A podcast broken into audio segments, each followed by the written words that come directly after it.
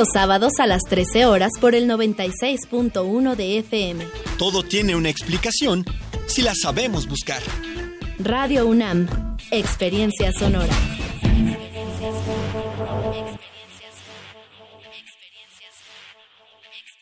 Radio UNAM es un medio que promueve el diálogo, la diversidad y la libertad de expresión en un marco crítico y respetuoso. Los comentarios expresados a lo largo de su programación reflejan la opinión de quien los emite, mas no de la radiodifusora.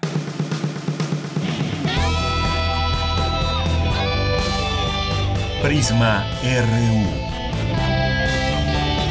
Relatamos al mundo.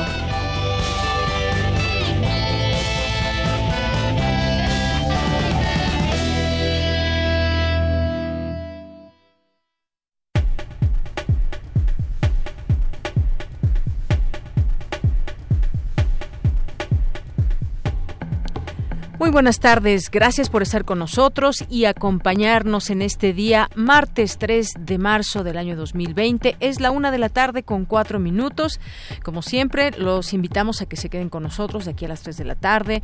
Eh, les damos nuestras redes sociales, nuestro teléfono para que se puedan comunicar con nosotros. Tenemos varios temas que nos gustaría conocer su opinión. en nuestras redes sociales, arroba Prisma en Twitter, Prisma en Facebook y nuestro teléfono aquí en cabina es el 55 36 43 39 Y el día de hoy vamos a hablar en principio con eh, Paulina Magaña Carvajal. Ella es investigadora en salud alimentaria del poder del consumidor. Como ustedes saben, ha habido una lucha férrea en torno al etiquetado y hasta el día de hoy no tenemos un etiquetado frontal que nos diga qué estamos consumiendo de distintos alimentos procesados, eh, llámese jugos, eh, alimento conocido como chatarra, pero dentro de ese alimento chatarra, pues exactamente qué es lo que estamos consumiendo, pues justamente de eso se trata que en el etiquetado se nos diga de manera mucho más clara cuál es el contenido del paquete que nos vamos a comer. Así que hasta el momento no se ha logrado este etiquetado, sin embargo, pues ya ahí está esta em, propuesta que hace el Poder del Consumidor y todos los, eh, los caminos que ha seguido para intentar que esto sea una realidad. Vamos a hablar de esto porque el día de mañana podría ya darse una notificación o podría saberse si ese etiquetado se hará realidad o no. Vamos a hablar de este tema y vamos a hablar también con Sirenia Celestino Ortega, que trabaja en CIMAC, este observatorio de medios de comunicación e información de la mujer. El próximo domingo, como ustedes saben, es 8 de marzo, es el Día Internacional de la Mujer y en México, en otras partes del mundo y en, también en distintas ciudades de nuestro país habrá una marcha convocada por eh, mujeres y en esta marcha, pues eh, la cobertura que se requiere a través de los medios de comunicación, pues es muy importante porque justamente los medios de comunicación son ese canal para saber cuáles son estas eh, demandas que se tienen por parte de, eh, de quienes eh, protestan en las calles, de quienes formen estos contingentes que habrá el próximo domingo y vamos a hablar de ella, cómo debe ser esta cobertura, qué se debe destacar en, el, en la narrativa periodística, en la narración de los hechos. Bueno, pues vamos a platicar con ella sobre este tema. Vamos a platicar también en nuestra segunda hora con Francisco Fernández Romero, que es autor del libro Lo que pasa entre nosotros Vamos a tener aquí eh, la posibilidad de platicar con él y es de Editorial Pax. Vamos a tener aquí a los poetas errantes, como todos los martes nos acompañan y nos presentan un trabajo que hacen a lo largo de la semana y que ustedes también pueden conocer en su sitio de Facebook, Poetas Errantes, además de que pues tuvieron un evento que les fue muy bien, ya platicaremos con, con ellos en, la segunda hora. Y vamos a tener también, como todos los martes, la sección a la orilla de la tarde, literatura con Alejandro Toledo, eh, que nos hablará de la reedición de la sombra del caudillo de Martín Luis eh, Guzmán y pues de esto nos hablará Alejandro Toledo. Esto y más tendremos hoy, como todos los días, tendremos la sección de cultura con Tamara Quirós, tendremos la sección nacional, la sección internacional también con Ruth Salazar, las recomendaciones para eh, que hay desde nuestra universidad con Daniel Olivares, así que no se lo pierdan, esto y más forma parte de Prisma RU y desde aquí relatamos al mundo. Relatamos al mundo. Relatamos al mundo.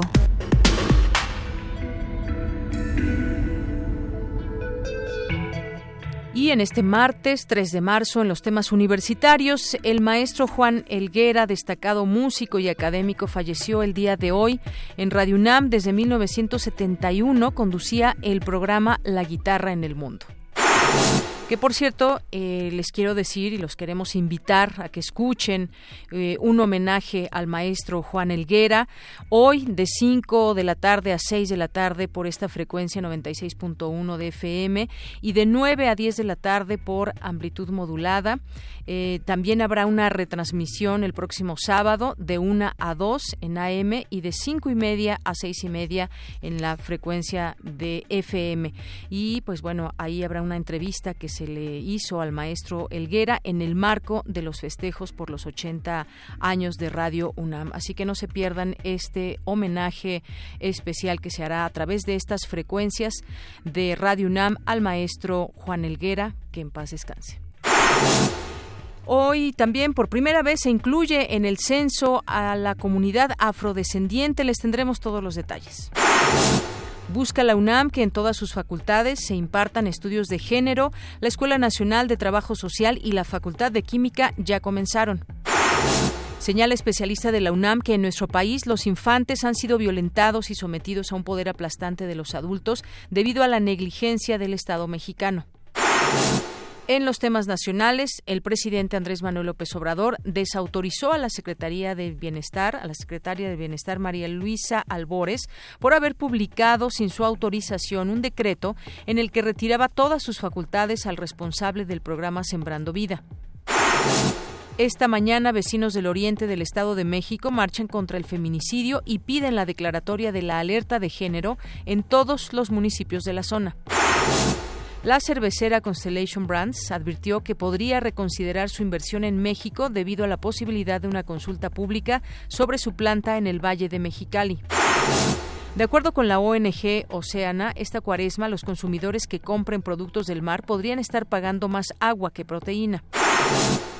En los temas internacionales, la Reserva Federal de Estados Unidos redujo en medio punto porcentual su tasa de interés de referencia, aplicando una inyección de refuerzo para detener las posibles interrupciones económicas de la propagación de la epidemia del coronavirus. Las arquitectas irlandesas Yvonne Farrell y Shirley McNamara han sido nombradas esta mañana como ganadoras del premio Pritzker 2020, el máximo galardón de la arquitectura. Hoy en la UNAM, ¿qué hacer y a dónde ir?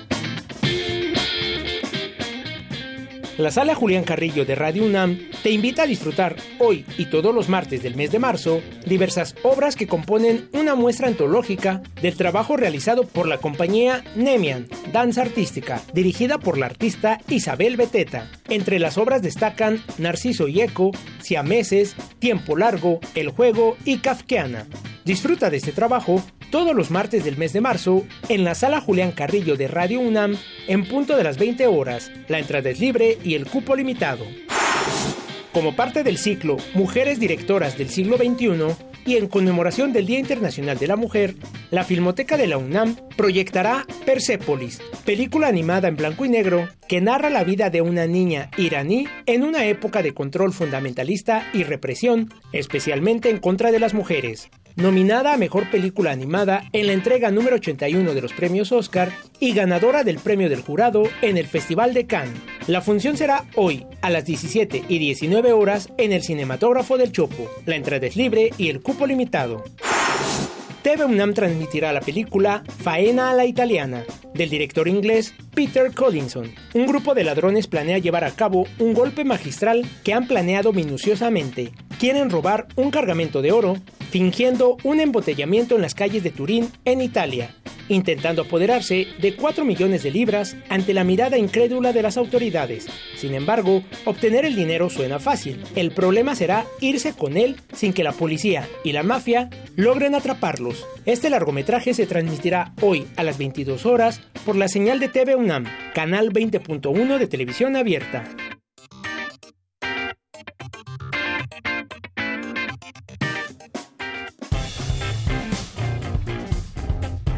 Campus RU. Una de la tarde con 13 minutos. Entramos a nuestro campus universitario de este día 3 de marzo. El maestro Juan Elguera, destacado músico y académico, falleció el día de hoy. Conducía desde 1971 en Radio UNAM el programa La guitarra en el mundo. Y mi compañera Cristina Godínez preparó la siguiente semblanza.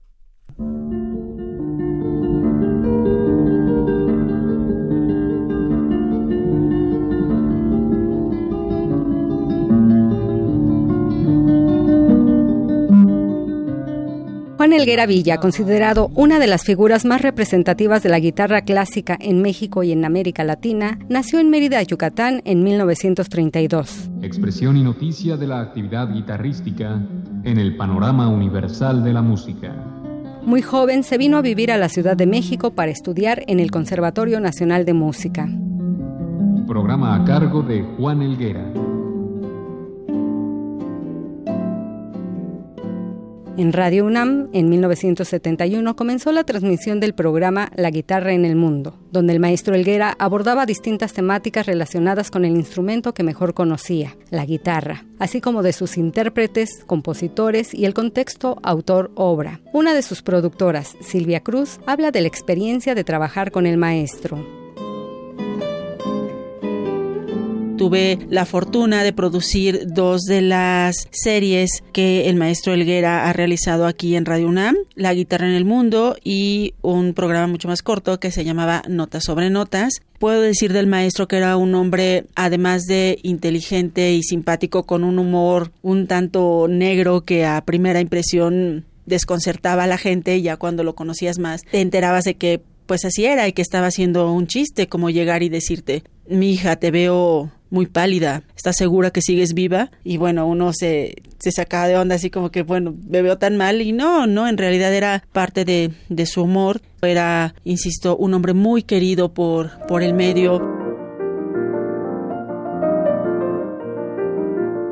Los compositores interpretan. Programa a cargo de Juan Elguera. También fue catedrático, intérprete de guitarra y compositor. Entre sus obras figuran dos estudios, impresiones, homenaje a Satie, dos cantos a Villalobos, de poetas, homenaje a Silvestre Revueltas, experiencias, Esóngoro Cosongo y Callejones de Taxco. Escribió también el libro La guitarra en México, publicado en 1996, donde explica que nuestro país, a diferencia de otros, recibió la visita de distinguidos guitarristas como Antonio Jiménez Mangón, Andrés Segovia y Regino Sainz de la Maza.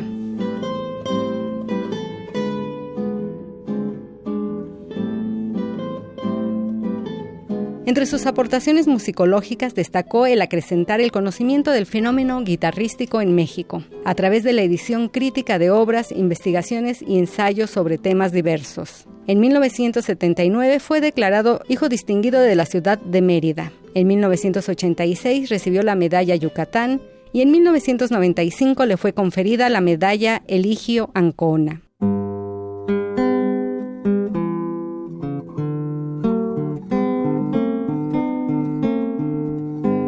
Los restos del maestro Juan Elguera serán velados en la funeraria García López en Miguel Ángel de Quevedo a partir de las 15 horas.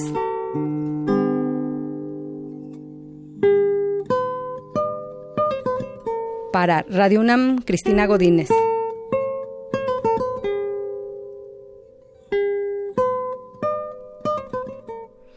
Gracias a mi compañera Cristina Godínez por esta semblanza del maestro Juan Elguera, a quien recordaremos siempre con mucho cariño tanto tiempo a través de la radio, a través de un programa. Y recuerden, hay un homenaje que se hará al maestro hoy de 5 a 6 de la tarde aquí en esta frecuencia 96.1 de FM y de 9 a 10 por amplitud modulada en 860 de AM.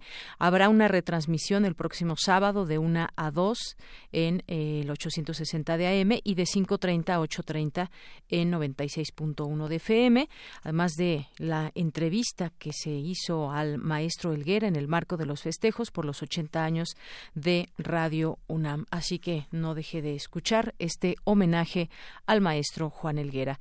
Nos vamos ahora con mi compañera Dulce García. Analizan expertos por qué la ley de ciencia y tecnología se ha promovido como una ley general y no federal. Adelante, Dulce. Deyanira, te saludo con mucho gusto a ti al auditorio de Prisma RU. Al participar en la mesa de diálogo, el proyecto de Ley General de Ciencia, Tecnología e Innovación, elaborado por Prociencia MX, que fue llevada a cabo en el Instituto de Investigaciones Sociales de la UNAM, Olivia Gali, académica del Centro de Investigaciones Interdisciplinarias en Ciencias y Humanidades, explicó que esta organización se inició con la intención de revisar cuál es el curso de la educación superior en el país y que ésta siguiera los mejores caminos dentro del contexto del nuevo gobierno. En ese sentido, añadió que uno de los principales objetivos es defender la autonomía de los espacios educativos. Impulso de la ciencia para el desarrollo y el bienestar social, defensa de los derechos de toda la población a gozar de los beneficios del desarrollo de la ciencia y la innovación tecnológica, defensa de los espacios colegiados y autónomos, un tema sumamente importante, sobre todo en este momento en que la autonomía está siendo muy golpeada. Eh, espacios de participación de las comunidades científicas y tecnológicas en la toma de decisiones del sector, garantía de libertad de investigación y su financiamiento y defensa de la plena autonomía de las universidades, nuevamente centros e institutos de investigación. Explicó cuál es la diferencia entre que la ley de ciencia y tecnología sea una ley general y no una ley federal y por qué es que hay que analizarlo. Las leyes federales son de competencia federal y las entidades federativas no pueden aplicarlas de manera directa, por lo que cada una emite su propia ley distinta a la federal. Actualmente cada entidad cuenta con su propia ley de ciencia, tecnología e innovación. Las leyes generales, en cambio, no son emitidas motu propio por el Congreso de la Unión, sino que tienen su origen en las, en las cláusulas constitucionales que obligan a este Congreso a dictarlas de tal manera que una vez promulgadas y publicadas deberán ser aplicadas por las autoridades federales, estatales, de la Ciudad de México, municipales, locales. Entonces sí es muy distinto. En una palabra, las leyes generales están ubicadas en un plano, digamos, superior tanto a las leyes federales como a las leyes estatales. Y lo están debido a que son instrumentos jurídicos idóneos para precisar la distribución y coordinación de las competencias de las instancias nacionales, estatales y locales. De Yanira Auditorio de Prisma RU, Olivia Gali destacó que el Estado debe generar las condiciones para que todas las personas gocen de los beneficios de la ciencia y la innovación tecnológica y que debe haber también apoyo sin restricciones para la investigación y la innovación científica. Hasta aquí el reporte. Muy buenas tardes. Gracias, gracias Dulce. Muy buenas tardes. Vamos ahora con mi compañera Virginia Sánchez. En el Programa Universitario de Estudios de la Diversidad Cultural analizaron la participación de la población afromexicana en el censo 2020 que ya comenzó justamente. ¿Qué tal, Vicky? Muy buenas tardes. ¿Qué tal, Deyanira? Auditorio de Prisma muy buenas tardes. Así es como tú bien comentas, ella en este espacio se hizo este foro para analizar pues esta integración por primera vez del tema de la afrodescendencia en el censo poblacional y pues para analizar cómo fue integrado esta esta pregunta se realizó este foro en el que participaron y pues dos mujeres activistas además de, de estos grupos de estas organizaciones afromexicanas y que de alguna manera formaron parte de esta discusión y que llevó a que se integrara esta pregunta. Eh, por, en este caso participaron eh, Beatriz Amaro de la Unidad para Progreso de Oaxaca, quien detalló que Guerrero, Oaxaca y Veracruz son los estados con mayor presencia por frontal, le sigue el Estado de México y la Ciudad también de México. Y bueno, escuchemos sobre habla sobre los ejercicios que llevaron a cabo para la construcción de esta pregunta que se integró. Para hacer la construcción de esta pregunta hubo muchos ejercicios después de los resultados de la encuesta intercensal. Intentamos hacer un diálogo con el INEGI. Eh, la UNAM llevó a cabo un coloquio de cómo queremos llamarnos y de ahí salieron alrededor de 20 anónimos de las personas que estuvimos ahí de diversos este, estados de la República, de Michoacán, de Guerrero, de Chiapas, cómo se identifican a sí mismos los afros en esos contextos y darle, esto se le presentó al INEGI diciéndole la importancia de incluir un mayor número de anónimos en ese momento, eh, pues también estuvo la coyuntura internacional y por medio de Rising Equality que nos brindó una asesoría técnica muy importante nos dijo que también estaban los instrumentos internacionales, entre ellos la OEA, y después vino el examen periódico universal en el 2018 Bueno, asimismo destacó las recomendaciones que estas organizaciones afromexicanas buscaron para integrar la inclusión de la pregunta de autoidentificación. Escuchémosla va básicamente para hacer frente a la discriminación racial que, afrontamos los afrodescendientes. Es importante decir que la mayoría de las, de las recomendaciones se hacen para indígenas y afros y que es importante porque es de ahí donde nos tenemos que ver que estas recomendaciones fueron aceptadas por el gobierno mexicano, ya no por el anterior, sino por este este foro también participaron Rosa Castro, presidenta de la Asociación de la Costa de Oaxaca, quien señaló que pues este año será histórico al integrar en los censos a la población negra que históricamente fue excluida por más de 200 años a pesar de formar parte de la población nacional y cuya ausencia se refleja en la falta de políticas públicas que les incluya. Y pues sí, también resaltó la integración de esta pregunta que se debe principalmente al trabajo del movimiento afromexicano. También participaron Fabián Romero y Meraris Ríos Vargas de la Oficina del Censo de Estados Unidos, quienes compartieron cuál es el proceso que se vive en Estados Unidos precisamente para aplicar este censo cada 10 años y cómo integrar a estas comunidades, pues, eh, hispanoamericanas, afroamericanas, y entonces un, un foro muy interesante.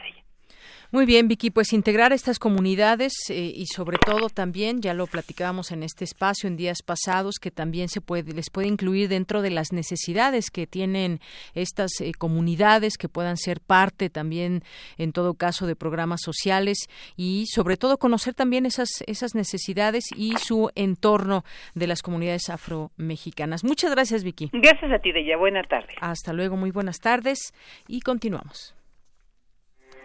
Porque tu opinión es importante, síguenos en nuestras redes sociales, en Facebook como Prisma RU y en Twitter como arroba PrismaRU. Queremos escuchar tu voz. Nuestro teléfono en cabina es 55 36 43 39. Continuamos una de la tarde con 25 minutos. Las Secretarías de Economía y de Salud, así como la Comisión Federal de la Protección contra Riesgos Sanitarios, informaron que fue impugnada la suspensión provisional del proceso de creación de la norma sobre etiquetado de alimentos y, y bebidas no alcohólicas preenvasados. Vamos a platicar de este tema, su importancia, por supuesto, con Paulina Magaña Carvajal. Ella es investigadora en salud alimentaria del Poder del Consumidor ¿Qué tal, Paulina? Muy buenas tardes, bienvenida. Hola, Deñadina, muy buenas tardes. Bueno, pues a mí me gustaría eh, que nos platiques sobre esta que es una, una lucha por el etiquetado claro y frontal que no se ha logrado hasta el momento como, como se requiere, como se ha pedido y por las razones también tan importantes que, que, se han mencionado. ¿Cuál es la situación actual? ¿Cuál será el siguiente paso ante esto que finalmente pues ya no se hizo realidad, pero que mañana también será un día importante para conocer qué deriva de todo esto ante pues eh, la, la impugnación que hay. Cuéntanos en qué momento estamos de este etiquetado. Eh, sí, justamente como lo mencionas, ha venido siendo un proceso de lucha, ¿no? Eh, empezó con la aprobación de la modificación de la ley eh, por parte del legislativo, la Cámara de Diputados y posteriormente por senadores. Sin embargo, después se trabajó una norma, la norma 051, que detallaba todos los elementos específicos de este nuevo cambio en el etiquetado. Entonces, esta, esta aprobación a la modificación de la norma eh, sucedió el 24 de enero, ¿no? Como lo mencionaste, la Secretaría de Economía y la COFEPRIS, eh, perteneciente a la Secretaría de Salud, aprobaron ya esta modificación y, bueno, en este momento estamos en que eh, estábamos, estábamos a la espera de la publicación de esta versión final de la norma, sin embargo, pues como comentas, una de las eh, del sector industrial, específicamente la CONCAMIN, que es una confederación de cámaras industriales, pues solicita un amparo para evitar la publicación de esta nueva norma que abarca todo lo que es el cambio de la etiqueta. Así es. Y en este sentido, como decía yo, es una, una lucha que ya lleva muchos años y que esto nos permitiría, muchas veces cuando consumimos este tipo de, productos envasados, eh, ya procesados, eh, pues sabemos que no son, digamos, lo más sanos que hay, lo más sano que hay. Sin embargo, nos quedamos con muchas dudas de qué es exactamente lo que estamos consumiendo, cuánta azúcar, cuánta sal. ¿Esto cómo vendría a cambiar esa eh, información tan importante? Para el consumidor? Eh, pues la intención de modificar el etiquetado es que nosotros ya contábamos con un etiquetado desde el 2014 que fue puesto como forma obligatoria, eh, denominado GDA. Sin embargo, este ha sido un etiquetado evaluado como poco efectivo para tomar decisiones saludables. Es decir, era muy difícil comprender estos porcentajes o estas calorías que se venían reportando en, el frente de los empaques.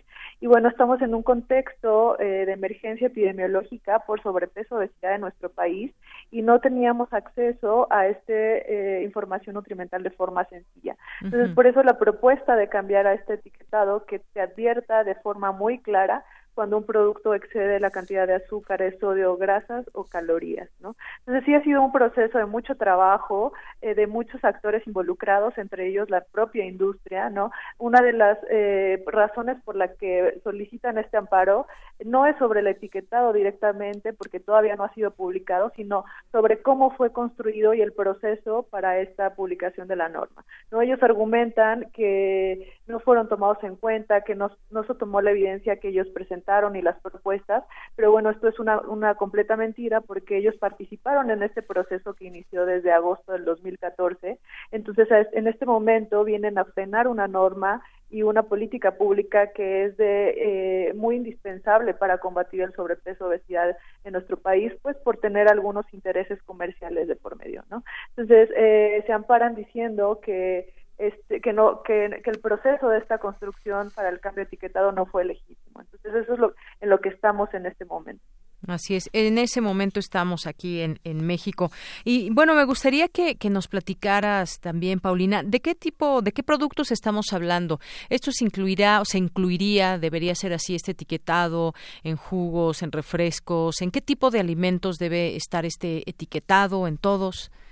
Este etiquetado viene para los alimentos y bebidas preenvasados, o sea, tiene que ser un alimento preenvasado, pero no nada más eso, sino que, que sobrepase este exceso eh, de, nutrimentos que mencionamos. Es decir, no cualquier eh, alimento o bebida preenvasado tendría una advertencia, sino solo aquellos que sobrepasen esta cantidad eh, que fue como establecida por la Organización Panamericana de la Salud. Entonces hay productos que ciertamente no excederán el, la cantidad de azúcares, sodio, grasa, pero hay otros que sí, ¿no? Entonces esas estas advertencias solo van sobre esos productos y sobre aquellos que hayan tenido añadidos alguno de estos de estos elementos. Sin embargo, también además del etiquetado frontal de advertencia que, que estarán frente de los empaques, se contará con toda la información eh, detallada al reverso en la misma tabla nutrimental que siempre ha existido, porque ha sido uno de los argumentos de la industria, ¿no? Que al poner eh, estos sellos, pues evitará al consumidor tener acceso a información más detallada,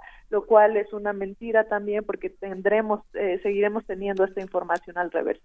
Así es. Y no sé si nos puedes decir algunos de estos productos que sobrepasan estas normas. Ya decías tú, algunos, algunos están preenvasados y, y, y no necesariamente se les está exigiendo este etiquetado. Pero ante la epidemia de de, diabetes que tenemos y de obesidad en este país, creo que es importante también que, que se sepa siempre cuáles son estos, estos eh, productos, eh, sobre todo los que ustedes han ubicado, que pues contienen estos eh, ingredientes que pueden dañar la salud de las personas.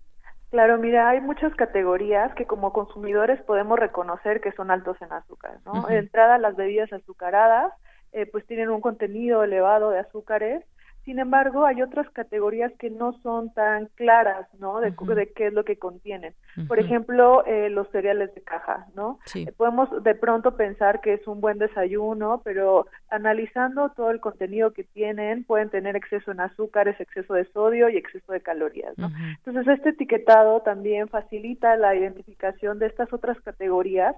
Alguna otra, por ejemplo, el yogurt, ¿no? la categoría de yogurt, que generalmente pensamos que puede ser también un buen alimento para una colación o para un desayuno. Sin embargo, la mayoría de estos en el mercado tienen un exceso de azúcares, ¿no?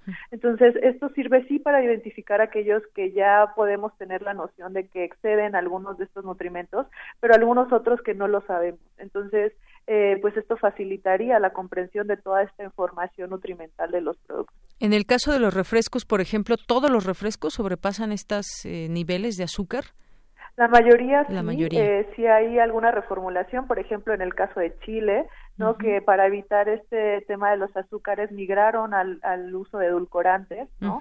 Que también es un tema importante, ¿no? Porque si no tenemos azúcares por un lado, eh, una, una sustitución por parte de las industrias ha sido los, los edulcorantes, ¿no? Sin embargo, eh, estos edulcorantes también se han visto no seguros para el consumo de niños y es importante saber que muchas de las bebidas y los productos dirigidos a niños en nuestro país tienen estas cantidades de edulcorantes, ¿no? Entonces, eh, bueno, sí habría que analizar cuál es la reformulación de los productos y qué contienen cada uno de los productos que estamos consumiendo. Claro. En el caso, por ejemplo, de las papitas, y no digo marcas porque hay varias marcas, ¿también esos requerirían un, eh, un etiquetado? Sí, por supuesto que son un producto eh, preenvasado que está ultra procesado, ¿no? Ultra procesado quiere decir que tiene poco o nada de un alimento natural, que son formulaciones industriales, y en este caso, pues sí, también hemos estudiado esa categoría y sobrepasan la cantidad de sodio y grasas saturadas eh, pues establecidas por esta Organización Panamericana de la Salud. Muy bien. Pues sí, sería muy interesante que cuando consumamos algo sepamos exactamente qué es. Ya finalmente se cumple con dar esa información, esperemos que se cumpla con este etiquetado y la responsabilidad pues también eh, de alguna manera puede ser de parte del propio consumidor ante una advertencia, pero es una forma también de eh, pues de intentar generar pues eh, una eh, costumbres más sanas dentro de los consumidores que somos todos y que de pronto y efectivamente yo yo estoy segura que si le preguntamos a ahora a nuestros radioescuchas que nos estén escuchando en este momento pues si saben exactamente qué es lo que consumen cuando hace cuando se llevan a la boca alguno de estos productos o cuando beben alguno de estos eh, refrescos de tantas marcas y demás que hay en el en el mercado. Sabemos realmente lo que estamos consumiendo esa sería una buena pregunta y creo que pues quienes estamos interesados de verdad en conocer estos etiquetados y la reconocemos esta importancia pues esperamos que el día de mañana haya buenas noticias en todo esto Paulina Así es, como tú mencionas, es algo muy importante, no es una medida prohibitiva, sino es una medida informativa, que creo que es algo que falta mucho en nuestro país. Muy bien, entonces, pues eh, eh, mañana se daría a conocer la decisión de la jueza sobre si se cancela o no esta suspensión que, digamos, temporalmente se ganó para que no exista este etiquetado. Mañana será un día importante, entonces. Así es. Muy bien, pues Paulina, muchas gracias por estar con nosotros aquí en Prisma RU de Radio UNAM. Gracias a ti. Buenas tardes. Muy buenas tardes. Fue Paulina Magaña Carvajal, investigadora en salud alimentaria de El Poder del Consumidor. Porque tu opinión es importante, síguenos en nuestras redes sociales, en Facebook como Prisma RU y en Twitter como arroba PrismaRU. Queremos escuchar tu voz. Nuestro teléfono en cabina es 55 36 43 39. Me da mucho gusto recibir esta tarde aquí en Prisma RU de Radio UNAM a Sirenia Celestino Ortega, coordinadora de estrategias de comunicación y del Observatorio de Medios de Comunicación e Información de la Mujer, CIMAC. ¿Qué tal, Sirenia? ¿Cómo estás? Muy buenas tardes. Hola, buenas tardes, Deyanira. Buenas tardes a todo el auditorio. Sirenia, me gustaría que nos comentaras acerca de la marcha del próximo 8 de marzo, el domingo. ¿Cómo, cómo se debe cubrir una, esta marcha feminista, dadas las eh, situaciones que hemos tenido en otros momentos, donde pues se hace eh, amarillismo de la nota y no se destaca lo importante de estas manifestaciones? ¿Cómo, ¿Cómo se debe cubrir esta marcha de parte de los medios de comunicación? ¿Cuáles son esas sugerencias que se hace desde CIMAC? Mira, pues lo que hemos encontrado en otras marchas, lo que sucede normalmente es que se criminaliza la manifestación de las mujeres, que se les ridiculiza, incluso se polariza, ¿no? Es decir, se habla de las que marchan bien y de las que marchan y destruyen, como si así fuera el tema.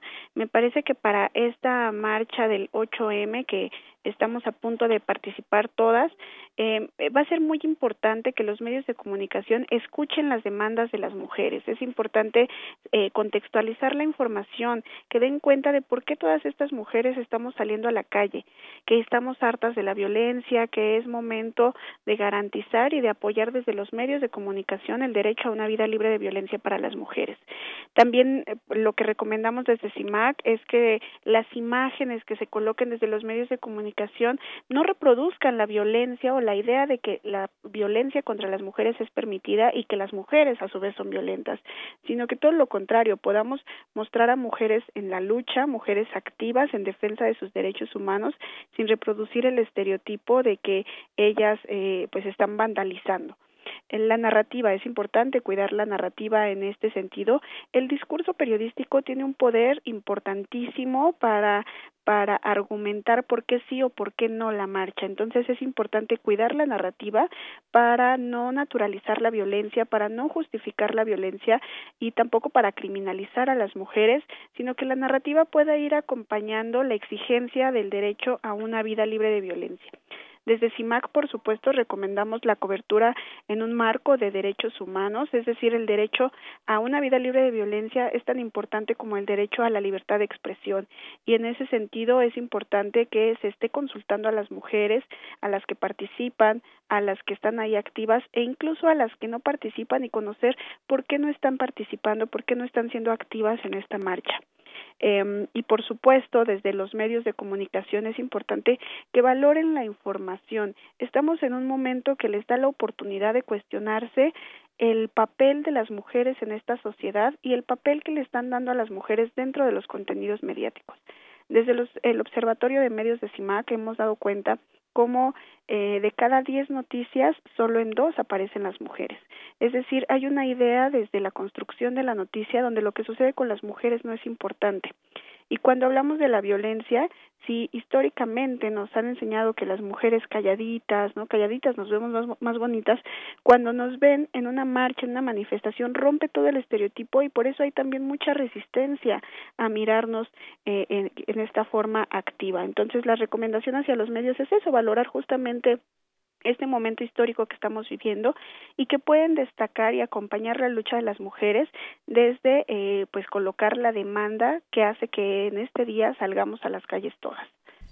Eh, bien, Sirenia, en este sentido, eh, comparto contigo todo este tema de eh, cuál debe ser el discurso periodístico, esa narrativa, cómo se narra una, una marcha tan eh, eh importante en México, en el mundo, y sobre todo, pues las cifras que hay de feminicidio en México dan pauta para hacer este, este reclamo, que es una protesta, es una marcha de protesta también cuando se empieza esta situación que tú decías, bueno, a mucha gente le puede molestar que, que se pinte, que se, eh, que se haga algún tipo de destrucción de inmobiliario. Eh, desafortunadamente, pues esto también, eh, digamos que es parte de la narrativa de lo que se reporta por parte de los medios de comunicación. Ahí, ¿cómo, cómo debemos entender esta, esta situación? Porque a final de cuentas no es quizás el motivo de la marcha, pero es lo que, digamos, entre el amarillismo y entre lo que realmente sucede en la marcha, ¿cómo, cómo podemos eh, eh, entenderlo? Mira, me parece que es importante destacar que es parte de una manifestación y que tiene un contenido político. La manifestación en sí misma tiene ese objetivo, es decir, eh, colocar que estamos en desacuerdo con algo que está pasando en este sistema y por tanto se actúa de estas formas. Quiero decir también que hay muchas formas de lucha, así como salimos unas a las calles eh, a marchar, a caminar, a gritar consignas, hay otras que salen a hacer, eh, pues, a, a mostrar su enojo y a mostrar, a expresarse de esta forma rayando, destruyendo, etcétera, pero también hay otras mujeres que se sientan a dialogar con las autoridades y hay otras mujeres que trabajan en campo con otras mujeres, hay otras que dan capacitación y sensibilización. Y todas estas son formas de lucha que son todas igual de válidas porque tienen un contenido político. Y el contenido político justamente es la exigencia del derecho a una vida libre de violencia para las mujeres. Entonces, si bien van a suceder estas cosas, porque suceden en todas las marchas, no solo en las marchas de mujeres, en las marchas que tenemos en exigencia por los 43, las marchas que tenemos el 2 de octubre, eh, el primero de mayo, sucede en todas las marchas. Sin embargo, sí se observa un intento por eh, destacar que son las mujeres las que están destrozando, como si esto legitimara el hecho de que se violente a las mujeres. Entonces, ahí hay un discurso también eh, un poco engañoso, ¿no? Entonces, el llamado es hacia los medios a centrarnos justamente en cuáles son las demandas de las mujeres y en todo caso, qué está motivando estas conductas Es decir, si eh, tenemos 10 mujeres que son asesinadas cada día por el hecho de ser mujeres y las formas cada vez son más crueles, ¿por qué no nos indigna tanto que se esté asesinando a estas mujeres y si nos indigna el hecho de que se esté rayando, de que se esté destruyendo alguna cosa? Y que justamente en ese sentido las respuestas que hemos tenido eh, también dan, alimentan esta indignación. Es decir, si yo veo que la pared que el cuestionamiento al poste, al monumento, a la estación del metro es eh, por qué los están dañando y cuando suceden toda esta serie de, casos de feminicidio y desaparición de mujeres no hay esa misma indignación, por supuesto que estaremos más enojadas y querremos eh, destruirlo todo, ¿no? Pensemos desde eh, nosotras mismas, si esto le pasara a mi amiga, a mi hermana, a mi madre, a alguien que tengo cercana, por supuesto que nos indignaría. Eh, y creo que ese es el problema de fondo, el cómo se concibe la vida de las mujeres, en que pareciera que el, un objeto un, un, objeto inanimado es más importante que la vida de estas mujeres y que para estas mujeres no se están creando ni política pública para prevenir la violencia, ni se están tomando medidas para garantizar justicia a las víctimas, ni se está castigando a los agresores, ni es decir, si se intentara tener algunas acciones para garantizar el derecho a una vida libre de violencia, quizá esto no sucedería. Pero mientras ese, ese valor que se tiene sobre nuestra vida no cambie, seguramente tendremos estas manifestaciones.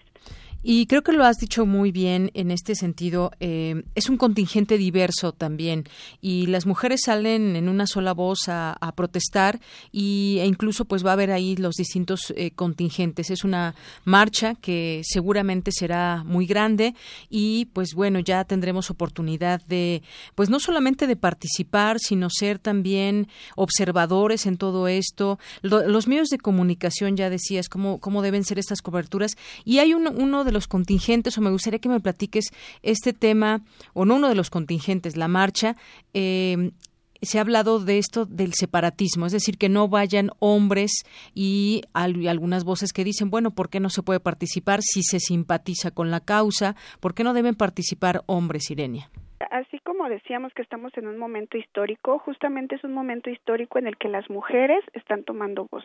Yo te decía los datos del observatorio, de cada diez noticias solo en dos aparecen las mujeres, es decir, históricamente hemos eh, sido invisibilizadas no solo por los medios de comunicación, que son una gran parte o un papel importante de esta sociedad, sino en todos los espacios. Y justo ahora es donde las mujeres estamos tomando la palabra. Entonces, es un momento para los hombres que en es que a lo largo de la historia han tenido voz, han tenido garantizados sus derechos, este es un momento para que escuchen.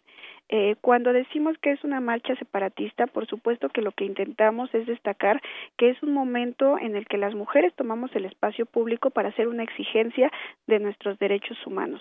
Entonces es un momento para que estos hombres primero se sienten a cuestionar también eh, eh, qué han hecho para reproducir la desigualdad, que en qué momentos han sido violentos contra las mujeres y tengan este momento también de transformación.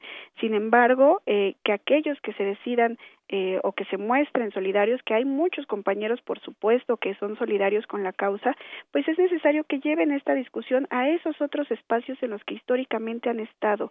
Es decir, se les eh, se les invita también a que reflexionen en estos momentos y que si quieren apoyar el movimiento de mujeres lo pueden hacer desde otros espacios e incluso de otras formas por ejemplo, en los medios de comunicación, eh, que empiecen a garantizar, por ejemplo, espacios libres de violencia para las mujeres dentro de las redacciones, que eh, pues también favorezcan la participación y la capacitación de las mujeres periodistas.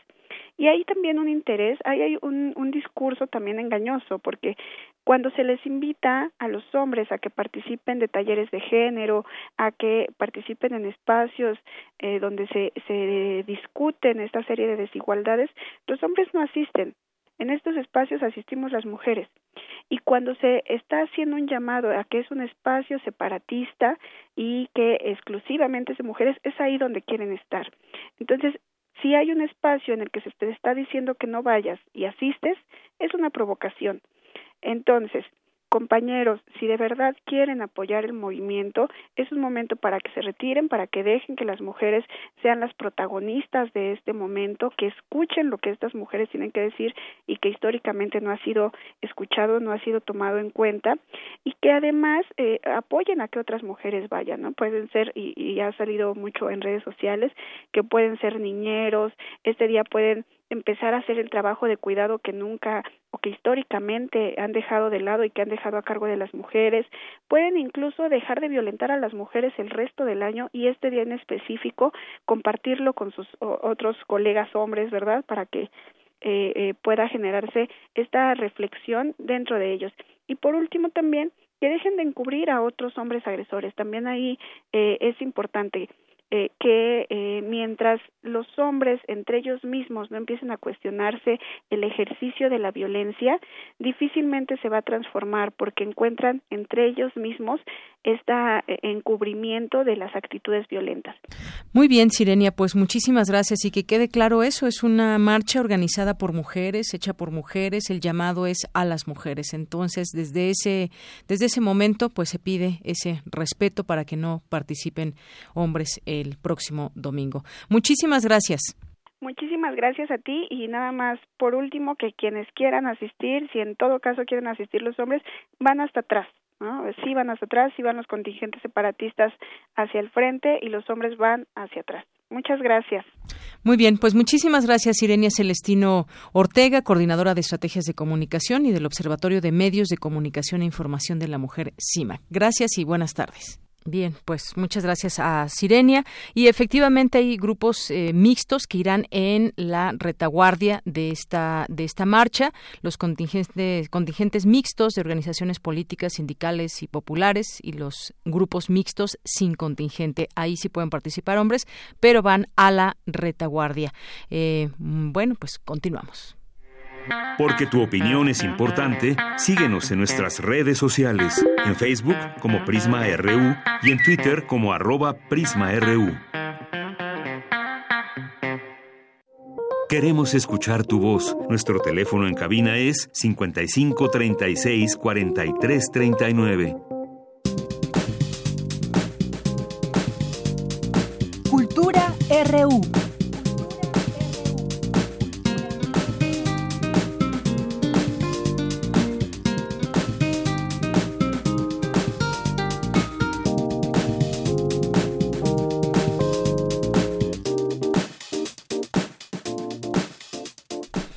Continuamos, ya estamos en la sección de cultura. ¿Qué tal, Tamara? Muy buenas tardes. Deyanira, muy buenas tardes a ti y por supuesto también al auditorio. Qué bueno que están con nosotros a través de esta frecuencia. Me da mucho gusto saludarlos en esta tarde ya de martes, eh, en este, pues sí, en este, en esta tarde calurosa, al menos en la Ciudad de México. Así es. Y bueno, pues no podíamos irnos, eh, finalizar esta primera hora sin dejarles una excelente opción teatral. Les cuento que el Instituto Nacional de Bellas Artes y Literatura, INVAL por sus siglas, a través de la Coordinación Nacional de Teatro, está presentando desde el 20 de febrero Stickness, o la sinuosa tarea de desarraigar. Y para hablarnos de este proyecto, ya nos acompaña aquí en cabina Octavio Amic. Él es parte del elenco de esta de esta puesta en escena. Octavio, bienvenido a este espacio, ¿cómo estás? Muchísimas gracias por el espacio, muy bien, gracias. ¿Ustedes? Pues muy bien también, muy felices de, que nos visites en esta cabina y que nos platiques de este proyecto. A ver, cuéntanos cómo, cómo surge,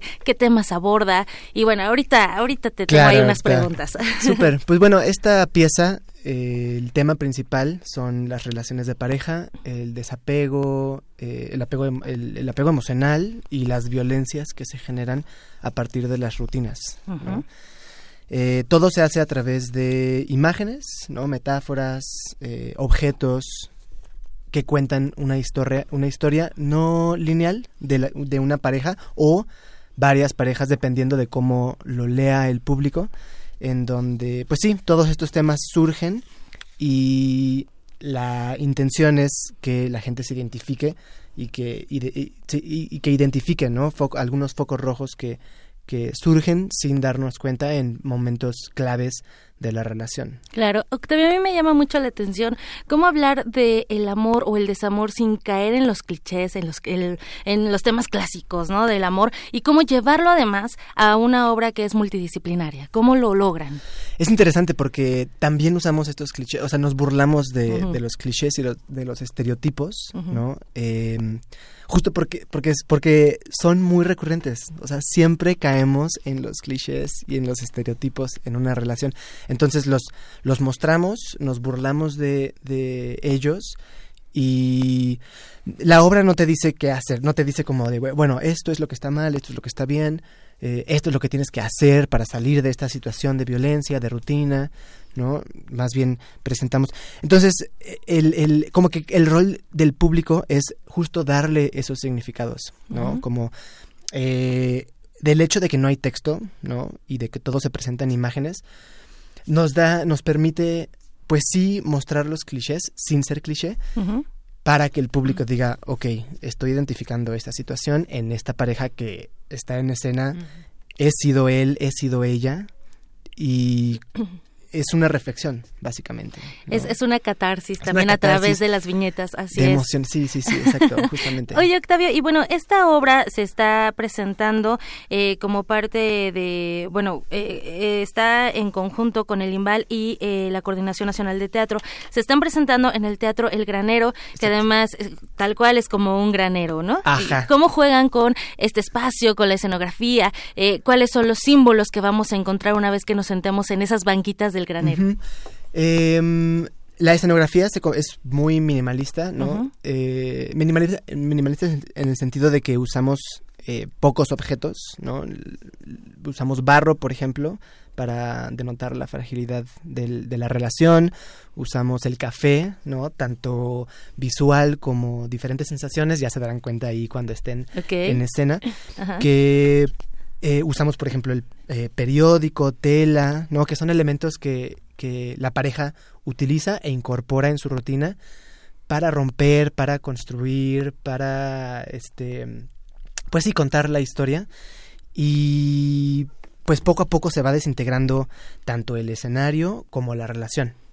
Como, como la vida real. Como la vida real, exacto. otro elemento que usamos, por ejemplo, es eh, el cuerpo, ¿no? Definitivamente, en el que Constanza, la directora, es formada en ballet y en danza contemporánea y yo estoy formado en teatro. Entonces, utilizamos este concepto también para integrarlo como si fueran eh, herramientas o elementos que aporta cada persona a, la pareja, a la construcción de la relación, ¿no?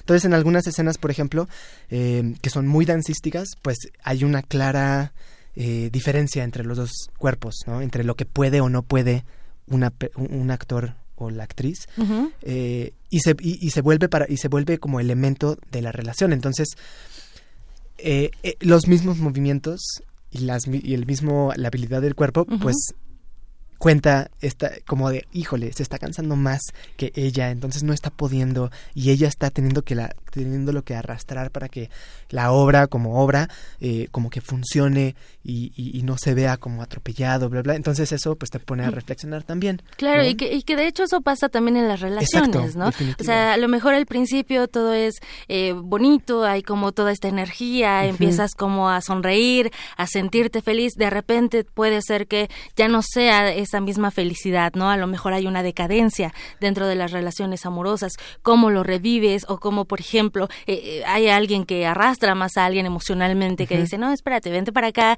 por aquí es el camino, o incluso también la violencia que puede haber, ¿no? En las relaciones, de todo, todo tipo de violencias. Y yo creo que, Octavio, esta obra también nos, nos da paso a hablar de la educación emocional. ¿Tenemos educación emocional? ¿Tú, tú qué piensas de esto?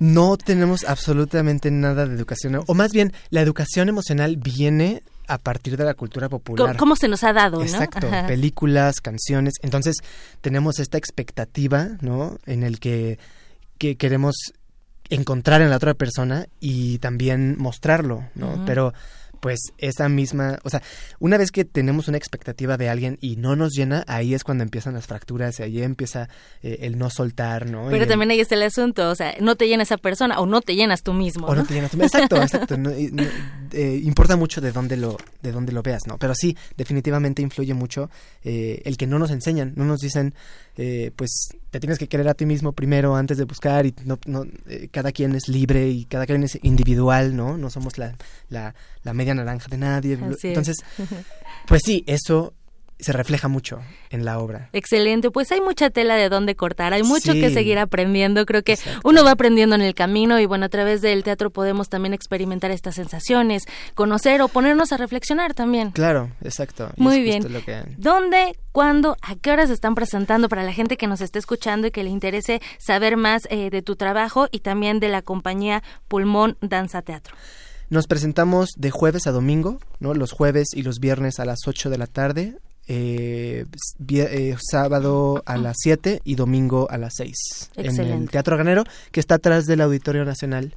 Eh, que forma el- parte del Centro Cultural del Bosque. Exactamente. Muy sí. bien, pues muchísimas gracias por acompañarnos, Octavio Amic, y tienes algo para cerrar. eh, pues, eh, estábamos discutiendo, ¿no? El, el 8 de marzo, ¿no? Ah, qué, qué postura queremos poner, qué es lo que vamos a hacer. Y justo hoy acabamos de definir que queremos hacer una eh, un conversatorio, ¿no? Después de la función, justo discutir eh, de dónde provienen estas violencias, ¿no? Que culminan en los eventos tan terri- eh, terribles que están pasando. Por supuesto. Y justo eh, estábamos analizando la obra y sí, eh, mucho, mucho, mucho de, la- de las violencias que se están generando comienzan desde el hogar, ¿no? Desde la persona que te ama o que dice que te ama y eh, pues sí, queremos invitar a, a la gente que, que, que, que está involucrada en estos temas que nos acompañe a, a- a facilitar el diálogo, ¿no? Aportar eh, para justo identificar en qué estamos fallando como sociedad y, y- y por qué, ¿no? Entonces, el 8 de, de marzo, que es domingo, a las, 6 de la tarde, des- eh, estamos dando eh, descuento, bueno, 50% de descuento a las mujeres que nos acompañen portando una prenda verde o morada. Mm, bien. Este, y sí, si nos quieren acompañar Por a supuesto. debatir al final, estaríamos súper encantados. Eh, pues de aportar no lo que nos toca como colectivo Y desde el teatro también, qué bueno que se toquen esos temas y que se esté dialogando y que se abra el debate, por Exacto, supuesto. sí. Muy bien, pues muchísimas gracias por la invitación. Entonces, domingo 8 de marzo, función especial con este diálogo, esta mesa de reflexión y debate a las 6 de la tarde en el Teatro El Granero. Muchísimas gracias, Octavio Amic, por venir a platicar de esta propuesta, Stickness o la sinuosa tarea de desarraigar. Muchísimas gracias. Muchísimas gracias por el espacio. Gracias, Deyanira, y nos despedimos con un fragmento de El amor después del amor. ¿Qué después del amor? Muy bien, pues muchísimas gracias Tamara, gracias Octavio. Vamos después de esto al corte y regresamos a la segunda hora de Prisma.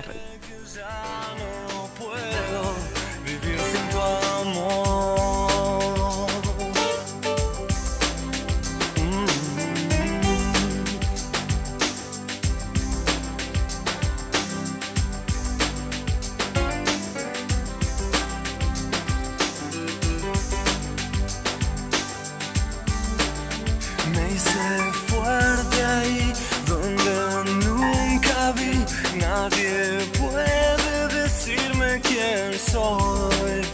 Yo lo sé muy bien. Te aprendí a querer. El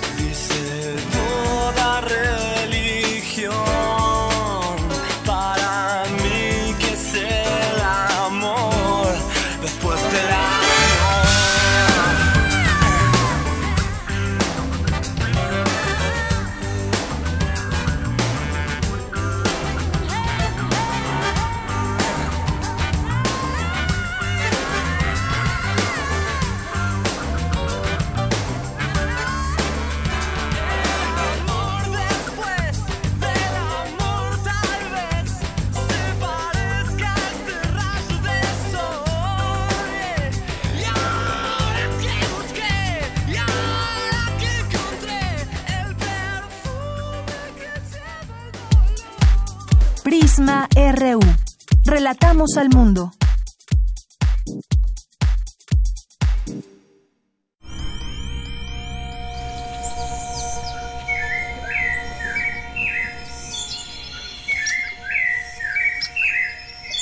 Noventa y seis punto uno de FM.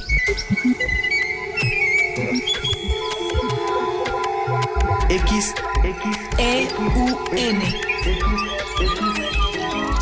Radio UNAM. Experiencia sonora.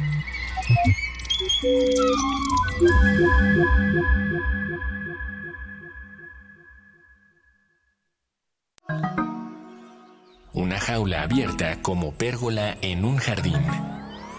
Un espacio donde reflexionar sobre el lugar que el ser humano ocupa en el universo. Un poema entre el espectador y la naturaleza. El Museo Universitario del Chopo te invita a visitar el proyecto Vuelo a la jaula abierta de Jerónimo Hagerman. Escultura habitable a gran escala en el jardín del recinto. Museo Universitario del Chopo. Dr. Enrique González Martínez, número 10, Santa María la Ribera, Ciudad de México. Entra a www.chopo.unam.mx. En mi INE caben todas las ideas, todas las discapacidades, todos los colores de piel. En mi INE caben todas las personas, todas las expresiones de género, todas las lenguas y formas de lenguaje. En nuestro INE caben todas y todos. Mi INE cumple 30 años construyendo democracia e inclusión. Contamos todas, contamos todos. INE. Escucha la mirada de tus hijos. Escucha su soledad. Escucha sus amistades. Escucha sus horarios. Estar cerca evita que caigan las adicciones. Hagámoslo juntos por la paz. Estrategia Nacional para la Prevención de las Adicciones. Secretaría de Gobernación. Gobierno de México. La música nos une con otros tiempos y otros lugares. Cada género nos transporta a un sitio en la historia y en el mundo. Acércate a los puntos cardinales. Escucha los ritmos de la humanidad con Mundofonías.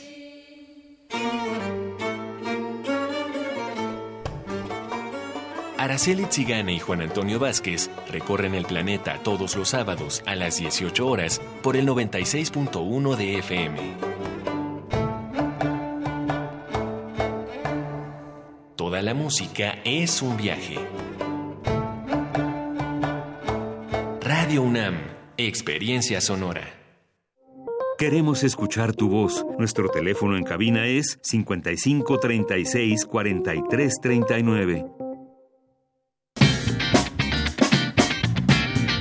Mañana en la UNAM, ¿qué hacer y a dónde ir?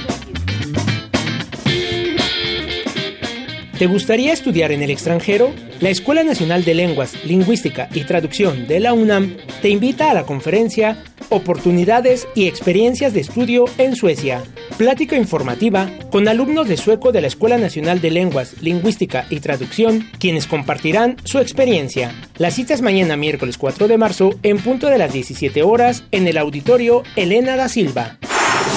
No te puedes perder la jornada Puertas Abiertas en el Instituto de Ingeniería de la UNAM, donde podrás conocer la capacidad con la que cuenta este instituto para realizar investigación en sus laboratorios. Además, podrás acceder a ellos y saber de voz de los propios investigadores las actividades diarias que ahí se realizan. La bienvenida será a las 10 y 16 horas en el auditorio José Luis Sánchez Briviesca del Instituto de Ingeniería y los recorridos se realizarán en dos horarios, a las 10.30 y 16.30 horas.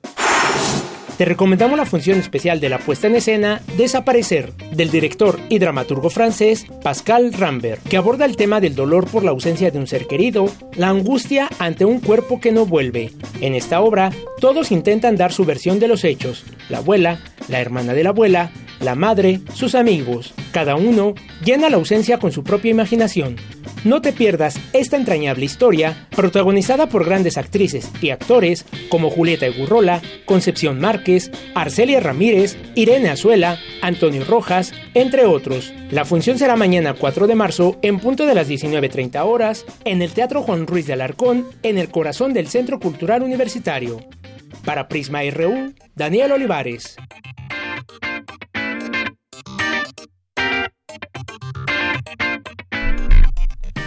Estamos de regreso aquí en esta segunda hora de Prisma RU. Gracias por su, por su compañía, por su sintonía, por sus comentarios, por todo. Muchas gracias. Nos dice por aquí Abimael Hernández. Dice, acabo de enterarme que el presidente avisó que el día del paro convocado por mujeres será también el de inicio de la venta de los cachitos de la rifa, no rifa del avión, no avión.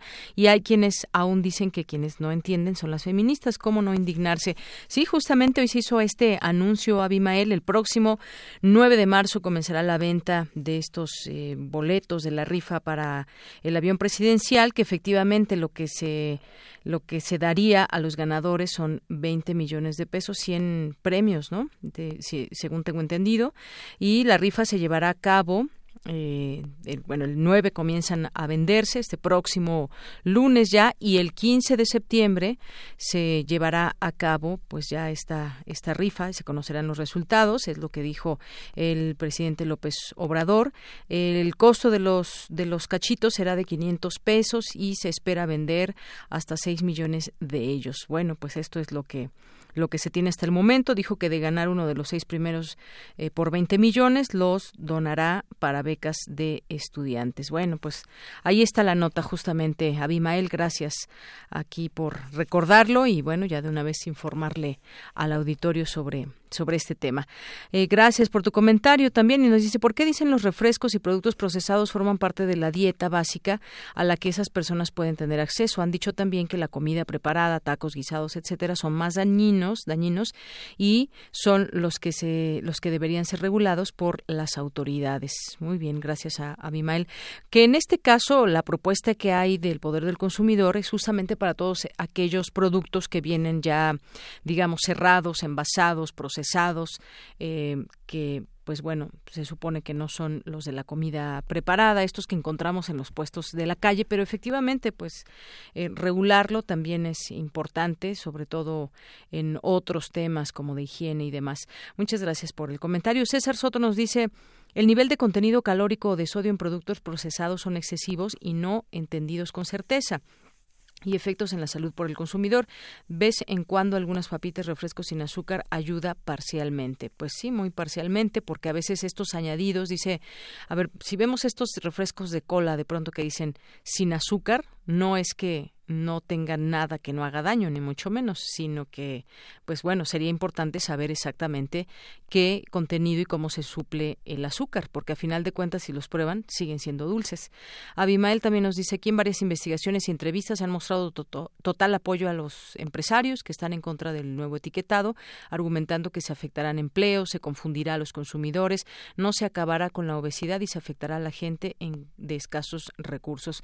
Pues sí, son varios puntos que habrá que discutir en todo esto y qué tanto también nos corresponde como consumidores. Necesitamos entonces solamente un etiquetado frontal y grande y específico para saber qué estamos consumiendo y que al final pues estas medidas no son coercitivas, es simplemente para informar y ya pues cada quien decide.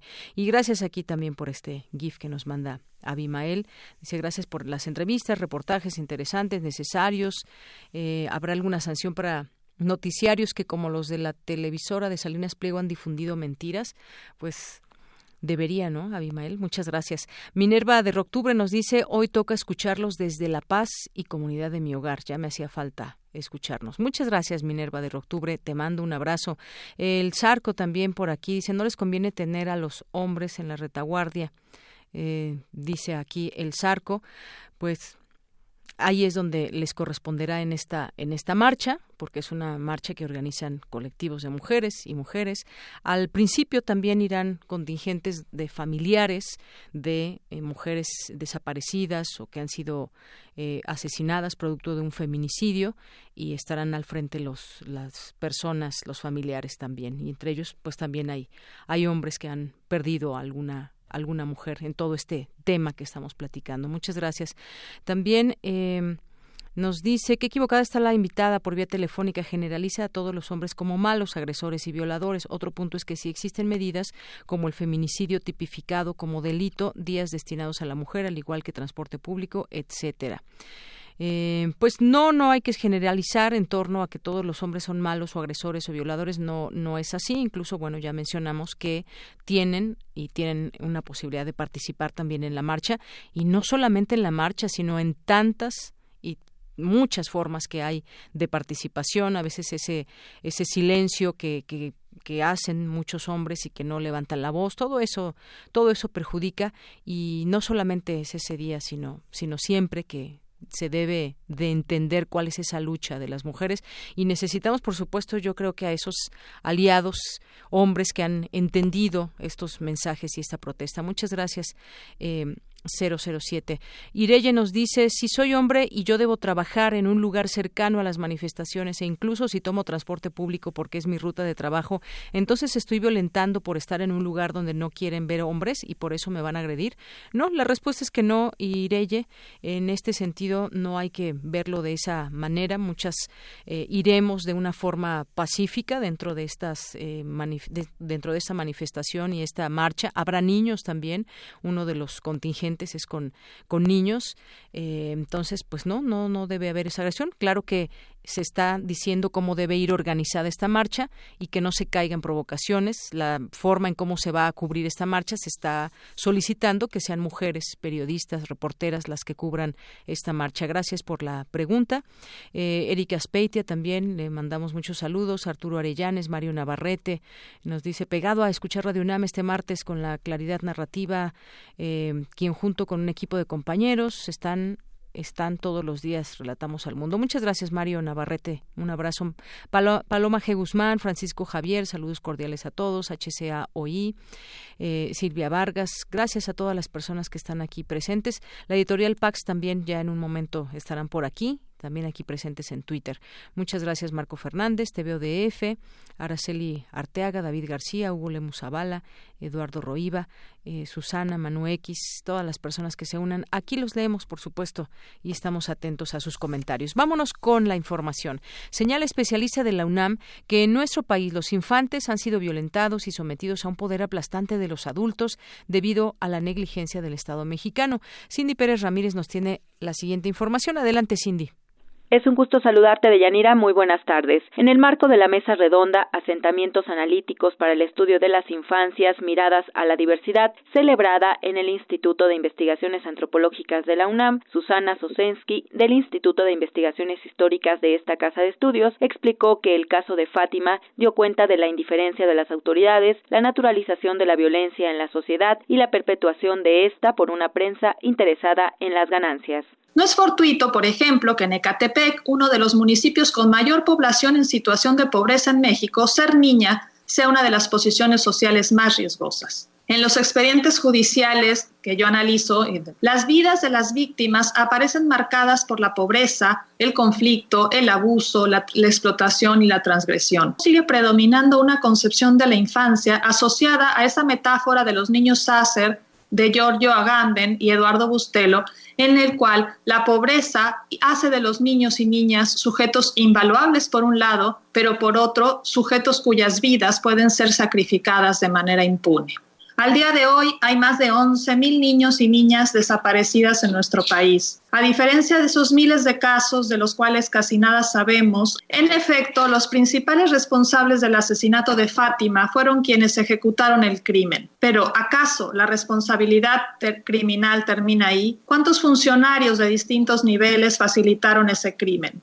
La investigadora detalló que el problema de la infancia es estructural e histórico y no ha aminorado ni con el endurecimiento de las penas ni el repliegue de los niños al espacio privado. Nos hablan de un país en el que niñas y adolescentes llevan decenas de años siendo privadas de sus libertades más elementales. Poder caminar solas en las calles de manera segura, jugar y ocupar el espacio público sin la necesidad de la supervisión adulta o sin la posibilidad de ser agredidas, violentadas, secuestradas o asesinadas.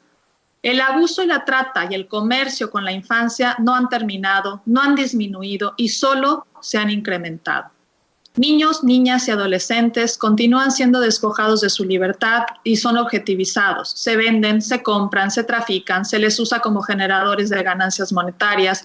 Como historiadora, no diría nunca que el México de hoy es el mismo de ayer, pero sí que las violencias hacia la infancia encuentro muchas continuidades entre lo que vivimos hoy y lo que he visto en miles y miles de páginas en los archivos. La historia de la infancia es también la historia de los adultos, Deyanira, de acuerdo con la Red por los Derechos de la Infancia en México, en promedio, cada día desaparecen a siete niñas y asesinan a 3.6 menores de edad. Hasta aquí la información. Muy buenas tardes.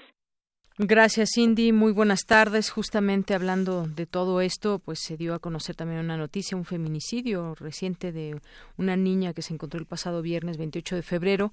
Esto en el municipio de Temixco, en la carretera México-Acapulco. Su madre ahora enfrenta cargo por omisión. Se desconoce si el padre presenta los mismos cargos. Ambos se encontraban vendiendo rosas cuando la niña fue eh, raptada. Eh, se seguirá investigando, según dan cuenta las autoridades. El fiscal aseguró que el caso se investigará y castigará como feminicidio. Pues estas cosas que justamente siguen pasando también a las a las niñas en este en este país. Eh, vamos a continuar ahora con Dulce García. Busca la UNAM que en todas sus facultades se estudios de género. La Escuela Nacional de Trabajo Social y la Facultad de Química ya comenzaron. Adelante, Dulce. Deyanira, muy buenas tardes a ti al auditorio de Prisma RU. La UNAM está al tanto de la importancia que tienen los estudios de género para que haya una mejor convivencia social. Por ello, incorporó en sus planes de estudio asignaturas sobre género. En la Escuela Nacional de Trabajo Social se impartirá la materia obligatoria género. En tanto, la Facultad de Química ofrece ya introducción a los estudios de género, donde aproximadamente 90 alumnos de esa entidad y de otras escuelas de la universidad están inscritos. En la Escuela Nacional de Trabajo Social, por ejemplo, tras una reforma curricular en el programa de estudios, se añadieron materias como género y violencias, familias diversas, procuración y administración de justicia y derechos humanos. La modificación curricular que se constituirá en el Plan de Estudios de la Licenciatura de Trabajo Social 2019 se pondrá en marcha en agosto del presente año, es decir, en el semestre 2021 1. En cuanto a la Facultad de Química, la asignatura de Introducción a los Estudios de Género aborda este tema desde diferentes ámbitos, roles y estereotipos, división sexual del trabajo, tipos y modalidades de violencia, protocolos de atención a las víctimas, ciencia y género, entre otros. Hasta aquí el reporte. Muy buenas tardes. Muchas gracias, Dulce. Buenas tardes. Y nos vamos ahora a las breves internacionales con Ruth Salazar. Internacional RU. El coronavirus COVID-19 dejó 11 muertos más en Irán, lo que eleva a 77 el número de decesos por la enfermedad en el país. En total, 2.336 personas se contagiaron desde la aparición del virus en el país persa, informó el viceministro de Salud Alireza Raisi durante un reporte de prensa del ministerio sobre la epidemia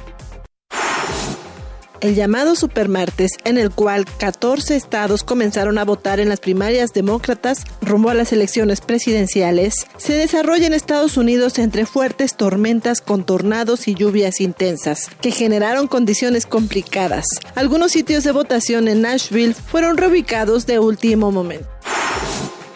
La Corte Suprema de Estados Unidos emitió un fallo este martes que facilitará a los estados llevar a juicio directamente a aquellos migrantes que utilicen números falsos de seguridad social para obtener trabajo. Los países del G20 informaron que están listos para utilizar todas las herramientas apropiadas para reducir el impacto económico de la epidemia del nuevo coronavirus, incluidas medidas presupuestarias, según un comunicado común publicado hoy por sus ministros de Economía y gobernadores de bancos centrales. El expresidente de Bolivia, Evo Morales, que en 2019 dejó el poder presionado por las Fuerzas Armadas en medio de acusaciones de fraude, teme que sus rivales políticos manipulen los próximos comicios de mayo o que impulsen un golpe de Estado si su partido gana las elecciones. En Venezuela, el presidente de la Asamblea Nacional, Luis Parra, se pronunció a favor de reforzar el poder electoral. Dijo que la responsabilidad del organismo legislativo es colaborar para tener un verdadero Consejo Nacional Electoral y llamó a la oposición de derecha a dejar intereses mezquinos.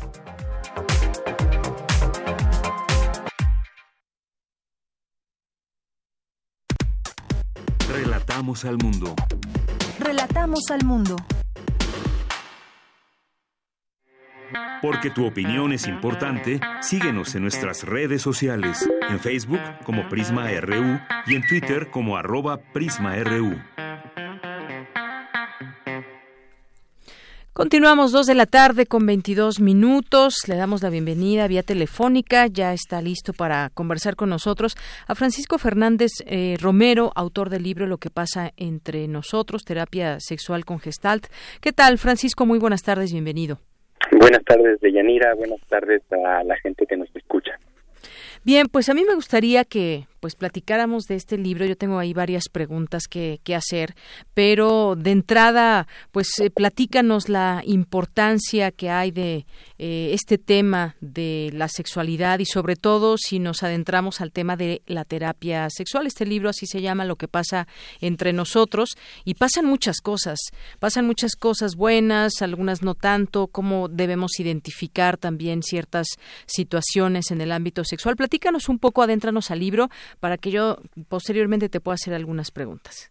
De acuerdo. Eh, el libro pretende hacer una integración entre la terapia sexual y la sexualidad en general con la mirada que ofrece el enfoque gestáltico, que es con el que trabajo hace muchos años, que se caracteriza por poner su atención en justo en lo que pasa entre nosotros, es decir, más que atender a lo que pasa dentro de una persona, de su piel para adentro, pretende mirar lo que pasa entre eh, el vínculo entre la persona y su mundo, entre la persona y los otros.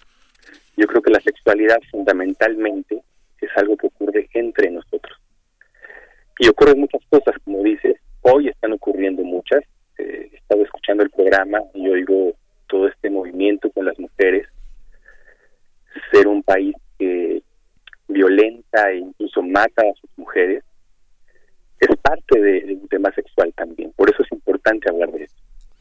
Claro que sí, porque el tema sexual justamente tiene que ver hoy mucho con todas estas agresiones justamente que eh, mencionas hacia las mujeres. El plano sexual es muy importante porque se violenta sexualmente justamente. Pero centrándome en el libro, Francisco, ¿qué podemos eh, decir en cuanto a qué problemas están ligados a, la sexualidad? ¿Cuáles son los más eh, comunes desde este punto de vista que tú nos ofreces en el libro? Mira, por desgracia, yo diría que el más común, por lo menos en mi consulta y en mi espacio, y que tiene que ver con el tema que estamos mencionando, es el trabajo con personas que sufrieron abuso sexual. Es eh, enorme, es em, gigantesco lo que sucede todos los días en, las calles, en las casas, en las familias. Ese es un tema central. Otro tema importante son las disfunciones sexuales, ¿no? Todo lo que ocurre para que las personas no disfruten con plenitud su vida sexual. Y hay temas que están ahí también mezclados, como el género, ¿no? Es justo cómo nos constituimos como hombres o como mujeres. La diversidad, es otro tema que está presente todo el tiempo, la forma en cómo vivimos nuestros cuerpos. Todo eso son temas que hoy están presentes en la terapia sexual. Así es, como, como la forma en cómo ejercemos nuestra nuestra sexualidad. Y decías que, pues, entre algunos de los eh, de los temas que se tocan mucho en tus terapias está el del abuso sexual. ¿Por qué, ¿Por qué es tan común el abuso sexual y sobre todo cuando hablamos también de, de menores, aunque el abuso sexual, pues, es a, a cualquier edad? Claro, yo creo que es grave porque habla de, de cómo nos hemos construido como sociedad.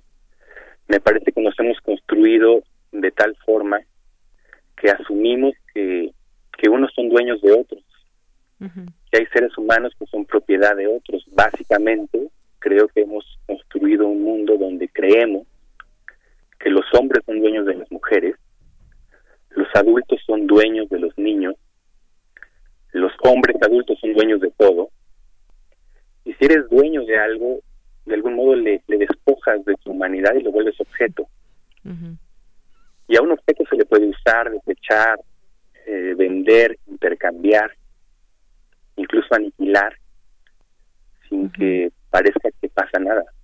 Yo creo que eso está de fondo.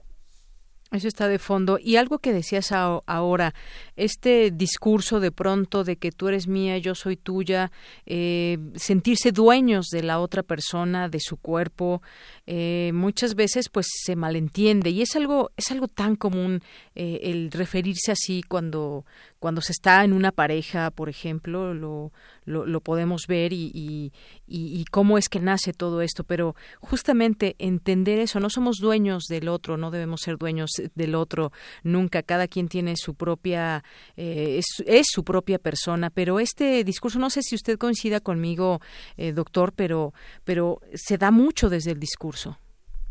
Se da desde que somos niños que somos adolescentes y empezamos a tener nuestras primeras historias de amor, porque son las historias de amor que nos presentan los medios, las canciones, la televisión, el cine, el amor como, como una posesión, el amor como un espacio de celos, de sufrimiento, de obstáculos constantes, el amor como algo que es siempre una lucha y no un disfrute, solidaridad, compasión, compañía.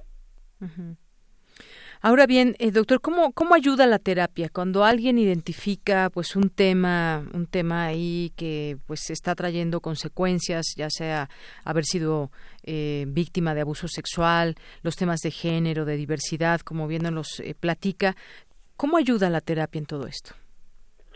Cada terapia tiene su mirada, cada modelo terapéutico interviene de cierta forma. El modelo con el que yo trabajo, que es este de la terapia gestal, que mira el ente, Creo que lo que propone constantemente es eh, ampliar la mirada de lo sexual y no quedarnos con la idea de que lo sexual es esto que ocurre solo en la cama o que ocurre en los órganos sexuales o en la práctica sexual. Yo creo que la mirada que a mí me importa es pensar la sexualidad como nuestra forma de vincularnos con el otro, nuestra forma de crear relaciones profundas e íntimas con el otro, nuestra imposibilidad de construirlas. La terapia, tal como yo la veo, es un espacio donde reconstruir, trabajar justo eso, cómo nos vinculamos con el otro, cómo nos relacionamos con el otro, y además en un espacio que es el consultorio donde hay dos seres humanos relacionándose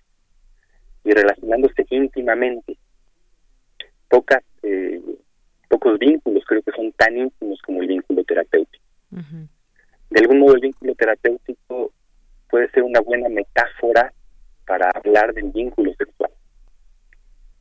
Así es, de, de, vínculos y justamente cómo aprendemos a contactarnos con el otro, cómo aprendemos a que éstas sean eh, relaciones sanas, relaciones de pareja, relaciones sexuales, en fin, cómo, cómo aprendemos a que éstas eh, sean sanas, mi, mi, relación con el otro, además de que, pues en este libro tiene muchos, eh, muchos temas que se desarrollan y que, pues también nos habla, por ejemplo, de esas etapas en la sexualidad, cómo es el, el primer contacto, cómo puede ser o cómo, sobre todo la manera en cómo nos contactamos, que después viene todo lo demás y de ahí surge de estos eh, primeros, digamos, contactos con el otro, eh, de la relación que tenemos, ¿cómo será también nuestra vida sexual?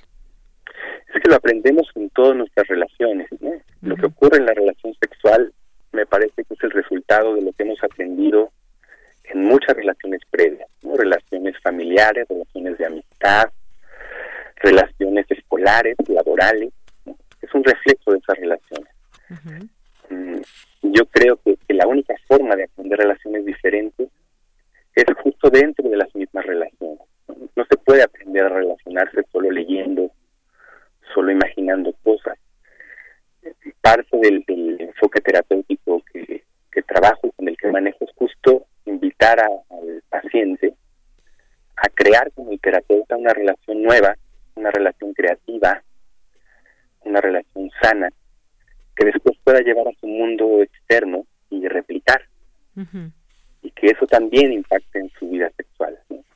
Una relación en donde primero miras al otro y un otro como alguien válido igual de digno que tú.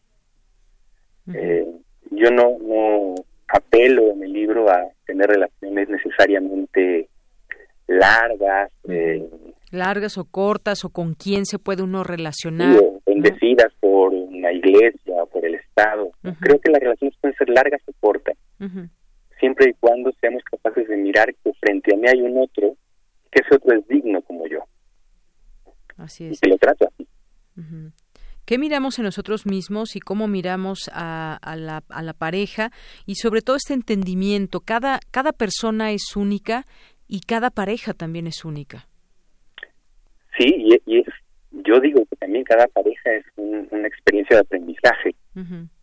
Eh, creo que pocas experiencias nos permiten aprender tanto de nosotros mismos como la vida en pareja. Es una experiencia que tiene subidas y bajadas, eh, altas y bajas, avances y retrocesos. Más que una experiencia como nos la venden, ¿no? De, llegar a la pareja para ser felices, que creo que es una ilusión. Pienso en la pareja como un espacio de aprendizaje, de crecimiento personal y mutuo. Claro, y que pues quizás no hay no hay esa esa pareja ideal, no podemos decir aquí las características de la pareja ideal porque esas características para que sea nuestra pareja ideal, pues debemos imprimirlas nosotros. ¿Cómo? Justamente con ese conocimiento, primero un autoconocimiento, el conocimiento de la otra persona y además una relación de pareja es mucho más, mucho más estrecha que una relación, por ejemplo, de amistad. Son diferentes simplemente, ¿no? Sí, tiene un carácter diferente. Una de las cosas que me parece que las distingue es justo el tema sexual. Pero el tema sexual está unido a lo demás. Para mí lo, central en el trabajo terapéutico que está haciendo el libro. Es esto que te decía hace un momento de Yanira, de ampliar la mirada de lo que ocurre en la cama y en los órganos sexuales y pensar en cómo nos vinculamos. En mi experiencia, cuando alguien llega a terapia por un problema sexual, ese problema sexual, eh, el vaginismo, la eyaculación precoz, la dificultad para tener un orgasmo, es solo el síntoma último de una dificultad para vincularse con el otro. Entonces creo que el trabajo profundo no es solo provocar orgasmos o generar erecciones o lubricar vaginas, sino sanar la capacidad de vincularse. Y eso tiene una repercusión en nuestra vida sexual siempre. Claro. Bien, pues eh, doctor Francisco, es, esto es parte de lo que de lo que contiene el libro, que ya nos platica qué se puede atender, los, los temas que se, que se tocan dentro del libro.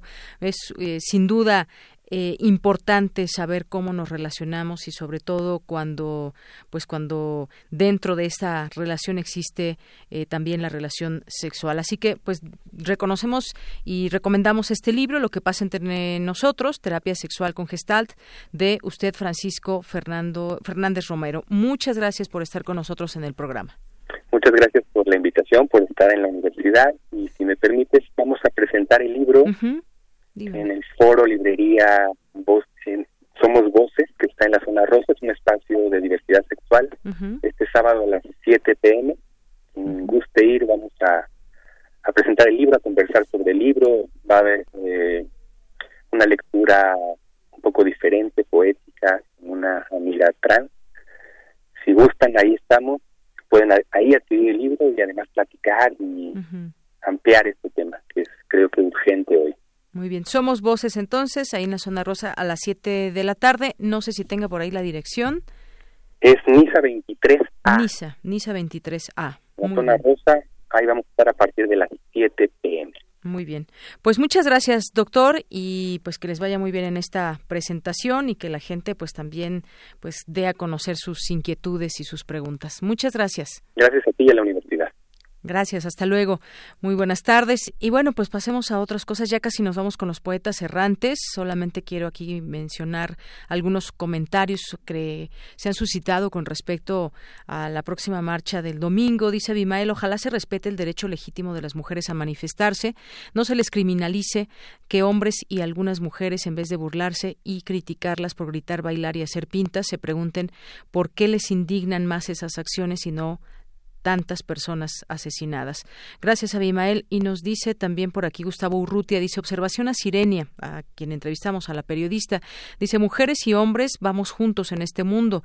Los problemas que tenemos que resolver entre todos nos afectan por igual, no a la misandria, al odio por los hombres.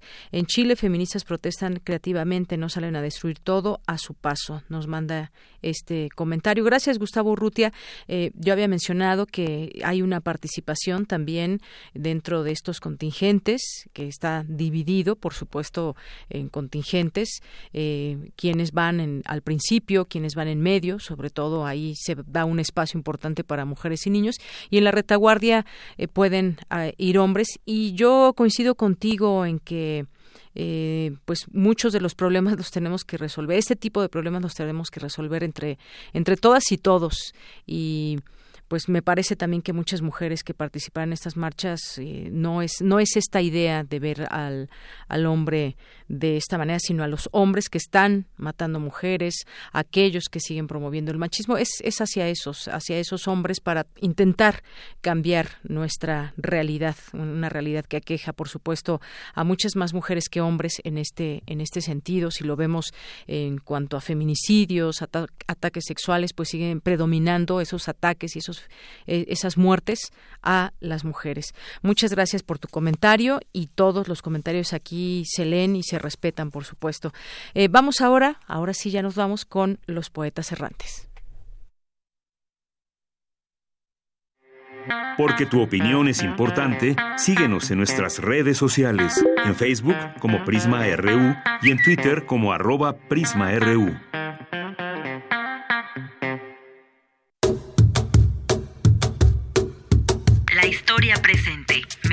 Recuerdo. Mi nombre es Nuria Galí, soy doctora en, historia. los catalanes no están encontrando eh, su lugar en ese sistema. A principios del siglo XX los catalanes estaban luchando por su autonomía. Cien años después están luchando por independizarse. Después de de la Guerra Civil Española, después de un régimen dictatorial, este, después de una llamada transición democrática, pues estamos volviendo como, no a los mismos pasos, porque no estamos viviendo las mismas cosas, pero de alguna otra manera estamos como repitiendo patrones. Y la historia para eso sirve. O sea, tú lees muchos de los artículos de las revistas de la de que, desde hace 80, 70, 60 años y pareciera que estás leyendo algo que está pasando ahorita. Esto que estamos viendo no viene de la nada, viene de malas decisiones que se han tomado en el pasado, omisiones que se han eh, cometido en el pasado y que finalmente nos están llevando a, a darle sentido al presente, porque esto es lo que hace la historia. La historia presente, memoria y recuerdo.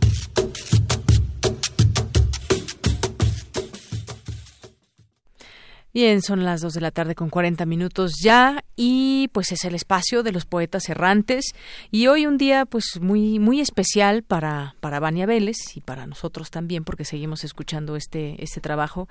¿Cómo estás, Vania? Muy bien, gracias, Dianira. Oye, qué bien que les fue el pasado jueves con esta puesta en escena de bolero y algunas otras cosas, sorpresas. Yo tuve oportunidad de verlo por Facebook. Sigan a los poetas errantes. No tuve oportunidad de quedarme, pero creo que les fue muy bien. Sí, tuvo mucho éxito la obra fue muy buena, recibimos muy buena respuesta. Pues qué bueno, porque este es parte del trabajo que realizan desde su servicio social eh, estos jóvenes que forman parte de este proyecto de poetas errantes. Pues, ¿qué vamos a escuchar el día de hoy, Vania? Bueno, yo voy a presentar mi última cápsula y su nombre es Frecuencias. Está inspirada en una canción muy especial para mí que se llama William 52 y es de BTS pero sin hacer mucho spoiler, el programa es acerca del miedo e inseguridad que sienten los creadores respecto a las obras que producen o también a las personas que difunden la cultura, ya que muchas veces pensamos que nadie nos va a leer o nos va a escuchar, así como esta ballena de la que hablo, que canta una frecuencia que otras ballenas no pueden oír. Entonces, a los poetas errantes nos pasó muchas veces que las personas en la calle no querían escuchar poesía pero a pesar de todas las negativas y las malas caras, eh, voy a citar una parte de la canción, nuestra voz ha podido alcanzar el otro lado de la tierra. Entonces la cápsula no tiene poesía, pero sí fragmentos de la letra de la canción. Muy bien, pues vamos a escuchar ese trabajo. Poeta soy, errado voy, buscando el sonido que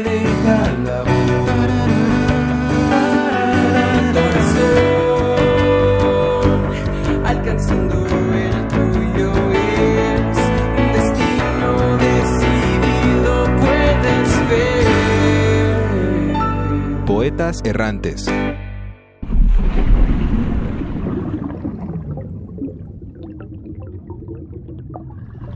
En medio del gran océano hay una ballena solitaria que habla bajo. No importa cuánto grite, nadie puede oírla. Ella canta a 52 hercios, a diferencia de otras ballenas que lo hacen a 20. Los científicos dicen que es un híbrido con problemas de audición, pero nadie la ha visto. Yo me la encontré en un sueño hace muchas noches. Le pedí que siguiera cantando un poco más hasta que su canción llegara a alguien. Por más imposible que parezca, ella respondió.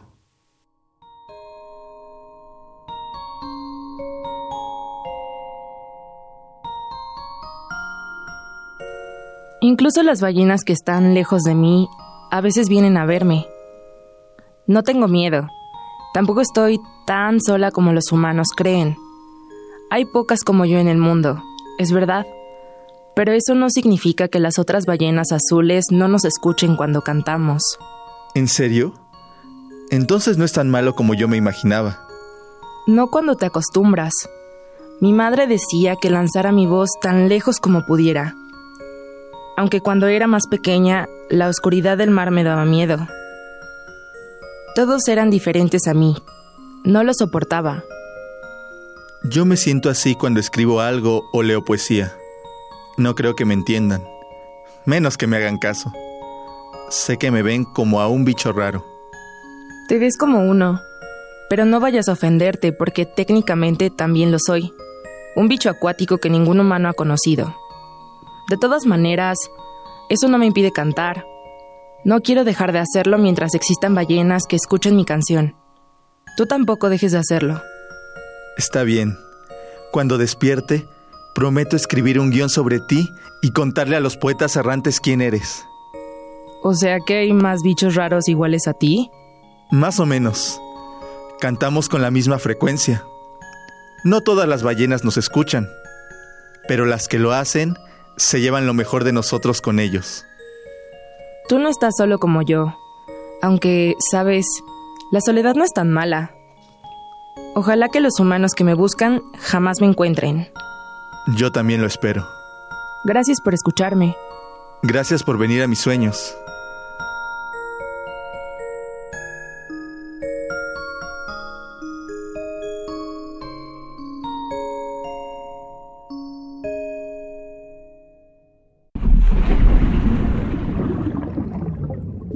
No más, no más.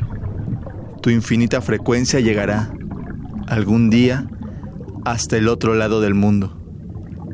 No más, no más. No llores más.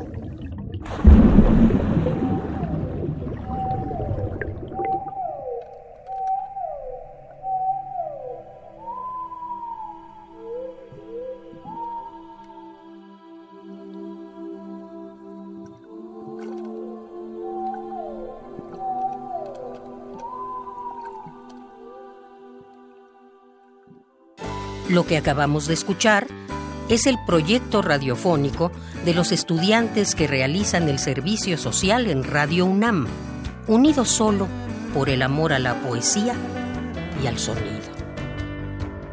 Radio UNAM, experiencia sonora.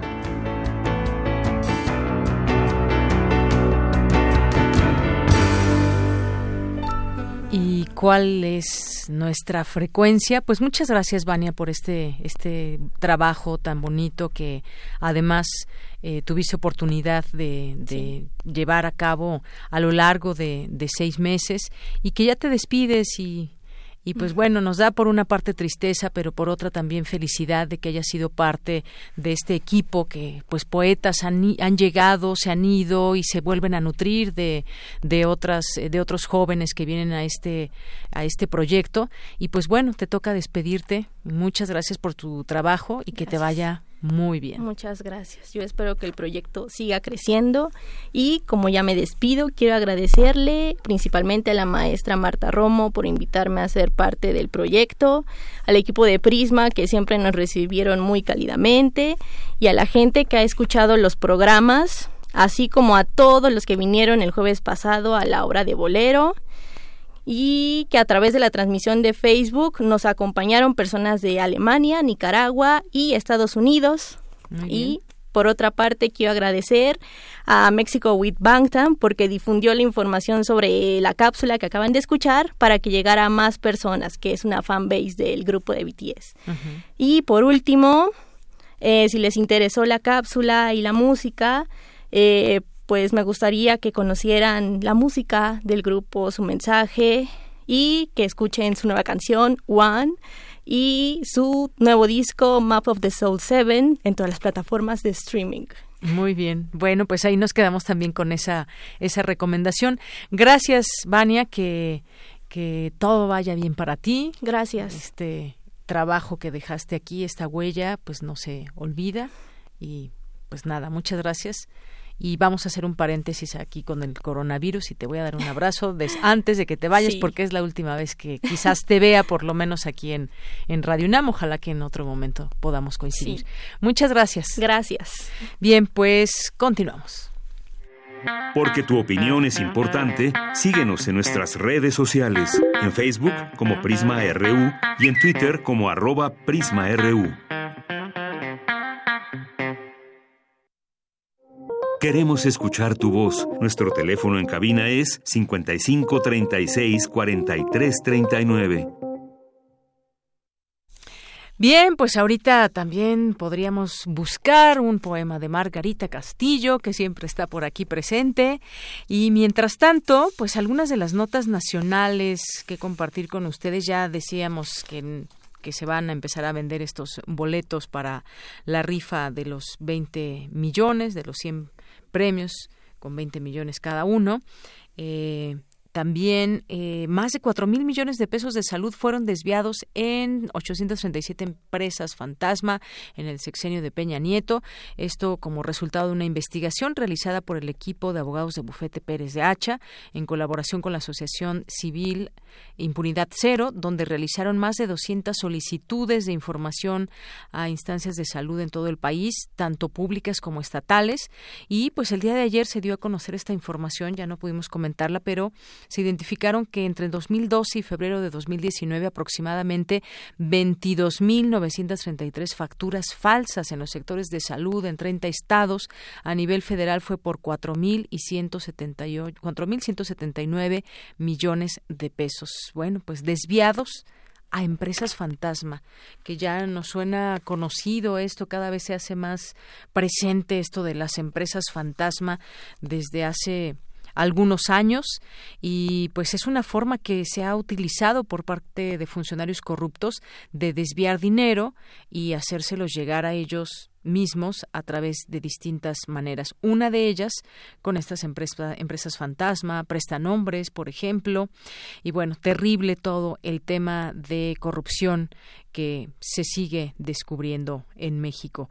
Em, también, bueno, pues actualizando los casos de coronavirus en México, da cuenta la Secretaría de Salud hasta el momento que siguen confirmados cinco casos de coronavirus en el país y hay 21 casos sospechosos que se espera, se espera ya una respuesta. Aún se están llevando a cabo las pruebas y pues ya les tendremos información al respecto de este tema. Luego, pues hay otro otro asunto que nos sigue preocupando, la violencia y la inseguridad, yo creo que pues son entre los principales problemas que, que, tenemos en nuestro en nuestro país. Aquí en la Ciudad de México hoy publicó el Universal ocho sectores policiales que registran más de más de más delitos en robos de vehículos, extorsiones, cuentavientes con más frecuencia en las siguientes zonas de, de la ciudad: en Plateros, que es corresponde a la alcaldía de Álvaro Obregón, eh, Cuautepec, en la delegación en la alcaldía perdón, Gustavo Amadero, Polanco y Tacuba en la alcaldía de Miguel Hidalgo, Oasis en esta zona de Oasis allá en Iztapalapa, Padierna en Tlalpan, Roma Condesa en la alcaldía de Cuauhtémoc y por último la zona de Iztaccíhuatl en la alcaldía de Iztacalco.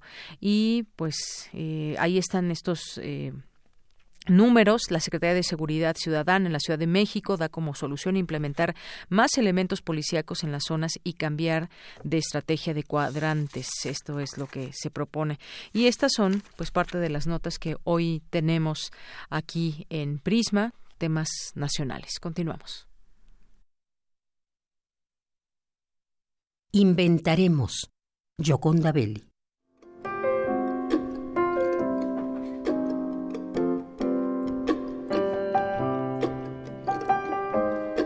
Inventaremos nuestro propio idioma, mi amor, y se nos crecerán los ojos.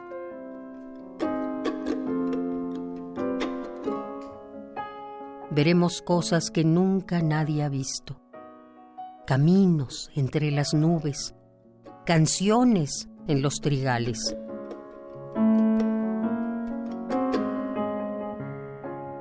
Le veremos las enaguas al viento, le veremos en las bocas con que besa el agua. Andaremos sueltos.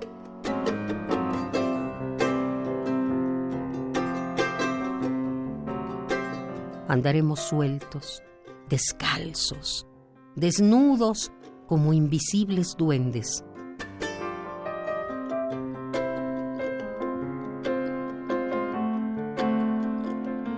Llenaremos de palabras y risa las paredes del mundo mientras vamos vertiendo el amor de nuestros cuerpos.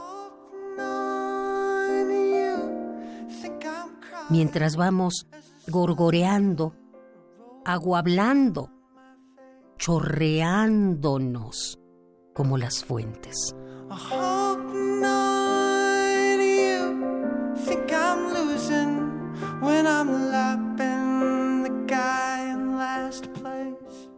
Llenaremos de palabras y risa las paredes del mundo.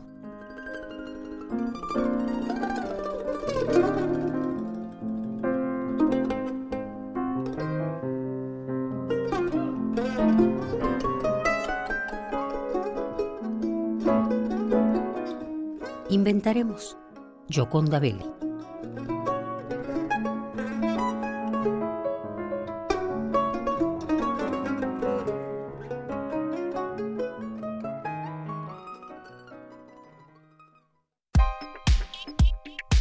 Colaboradores RU. Literatura. Bien, Alejandro Toledo, eh, te presento y te dono la palabra porque pues ya tenemos poco tiempo, estamos ya a la orilla de la tarde. ¿Cómo estás? Muy buenas tardes. Muy bien, este, ¿cómo estás? Fíjate que encontré en las librerías del Fondo de Cultura Económica una nueva emisión de La sombra del caudillo de Martínez Guzmán la regalaron, me parece, hace un año en Reforma y, este, y ahora ya está a, la venta. Eh, y es un, libro, yo creo que fundamental que, que, debe estar siempre cerca de nosotros, fresco en, en, la lectura. Eh, en la portada trae un automóvil, porque el automóvil es como la figura que rige esta esta novela, ¿no? Desde el, la primera línea habla del Cadillac del general Ignacio Aguirre y la última cierra con el con el mismo automóvil no yo en algún momento me he imaginado la, la novela como este la película esta de, de, Disney o de Pixar que se llama Cars no sé si has visto recuerdas tú la serie porque este, uno podría eh, borrar a los personajes a los humanos digamos y contar la historia a partir de la de, los movimientos de los automóviles por la ciudad y de cómo esto va construyendo la, la historia, ¿no?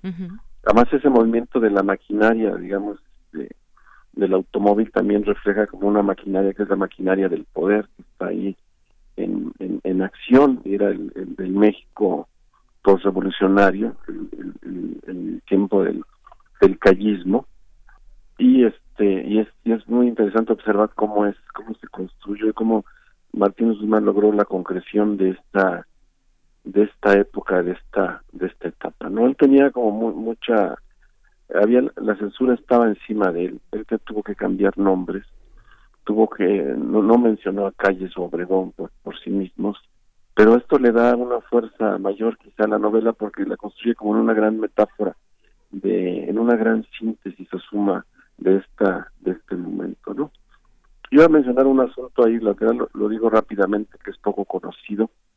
En su crónica de Huitzilac José Emilio Pacheco este, cuenta la historia real lo que fue el asesinato del general Serrano y al final menciona a un notario que se llamaba José María Pacheco. Él e, era su padre que, y él se negó a firmar un acta de, de orden de juicio sumario a los que habían muerto en Huitzilac y eso este pues fue un acto de, de digamos de valentía ante el poder que en ese momento le, pedían que justificara lo que el padre de José Emilio Pacheco pensó que, que no era justificable, ¿no? Entonces, este, bueno, la novela tiene esa, esa historia paralela, la crónica de Huitzilac de José Emilio Pacheco narra lo que fueron los hechos reales, aquellos que Martínez Guzmán tuvo que recrear y, disfrazar en cierto modo, pero a la vez darles una eh, una vigencia que va más allá de, ese tiempo y hacer un, retrato, yo diría que perfecto de lo que era el, México este, postrevolucionario, ¿no? En este en este tiempo del callismo, ¿no? Muy bien. Bueno, pues ese es el texto que recomiendas el día de hoy. Yo te agradezco mucho, Alejandro, y pues no sé si quieres comentar algo más. Nos queda un minuto. Minuto. No, la edición es atractiva y además es, barata, un poco más de 100 pesos. Entonces yo creo que vale la pena tenerla. Es, sin duda una de las novelas más importantes del, siglo XX. Tenemos grandes escritores, grandes novelistas en el siglo XX, entre el grupo de los de la revolución pues está Vasconcelos, está Rafael F. Pero este libro tiene, además, bueno, es, algo muy curioso, pero tiene, sintetiza una época y a la vez simboliza muchas cosas. Está, Es un libro que funde el realismo con el simbolismo, digamos, a partir de muchos elementos que están ahí en juego, ¿no? Entre ellos este muy interesante para mí que es el del, el del automóvil, ¿no? alguien que, lea la novela ah, intente hacer eso, eliminar a los protagonistas humanos y seguir solo el movimiento de los coches y encontrará como un, además un, es una forma de recorrer incluso la Ciudad de México, ¿no? Sus alrededores. Muy bien. Bueno, pues muchísimas gracias, eh, Alejandro, como siempre. Te mando un abrazo. Nos oímos la próxima semana. Claro que sí. Hasta luego. Alejandro Toledo, escritor y ensayista, en este su espacio a la orilla de la tarde. Pues ya prácticamente nos vamos. Muchas gracias por su atención, gracias por su compañía, por su distinguida presencia radial a través de esta frecuencia 96.1 de FM. Prisma RU. Yo soy Deyanira Morán. A nombre de todo el equipo, le deseamos que tenga buena tarde, buen provecho y hasta mañana.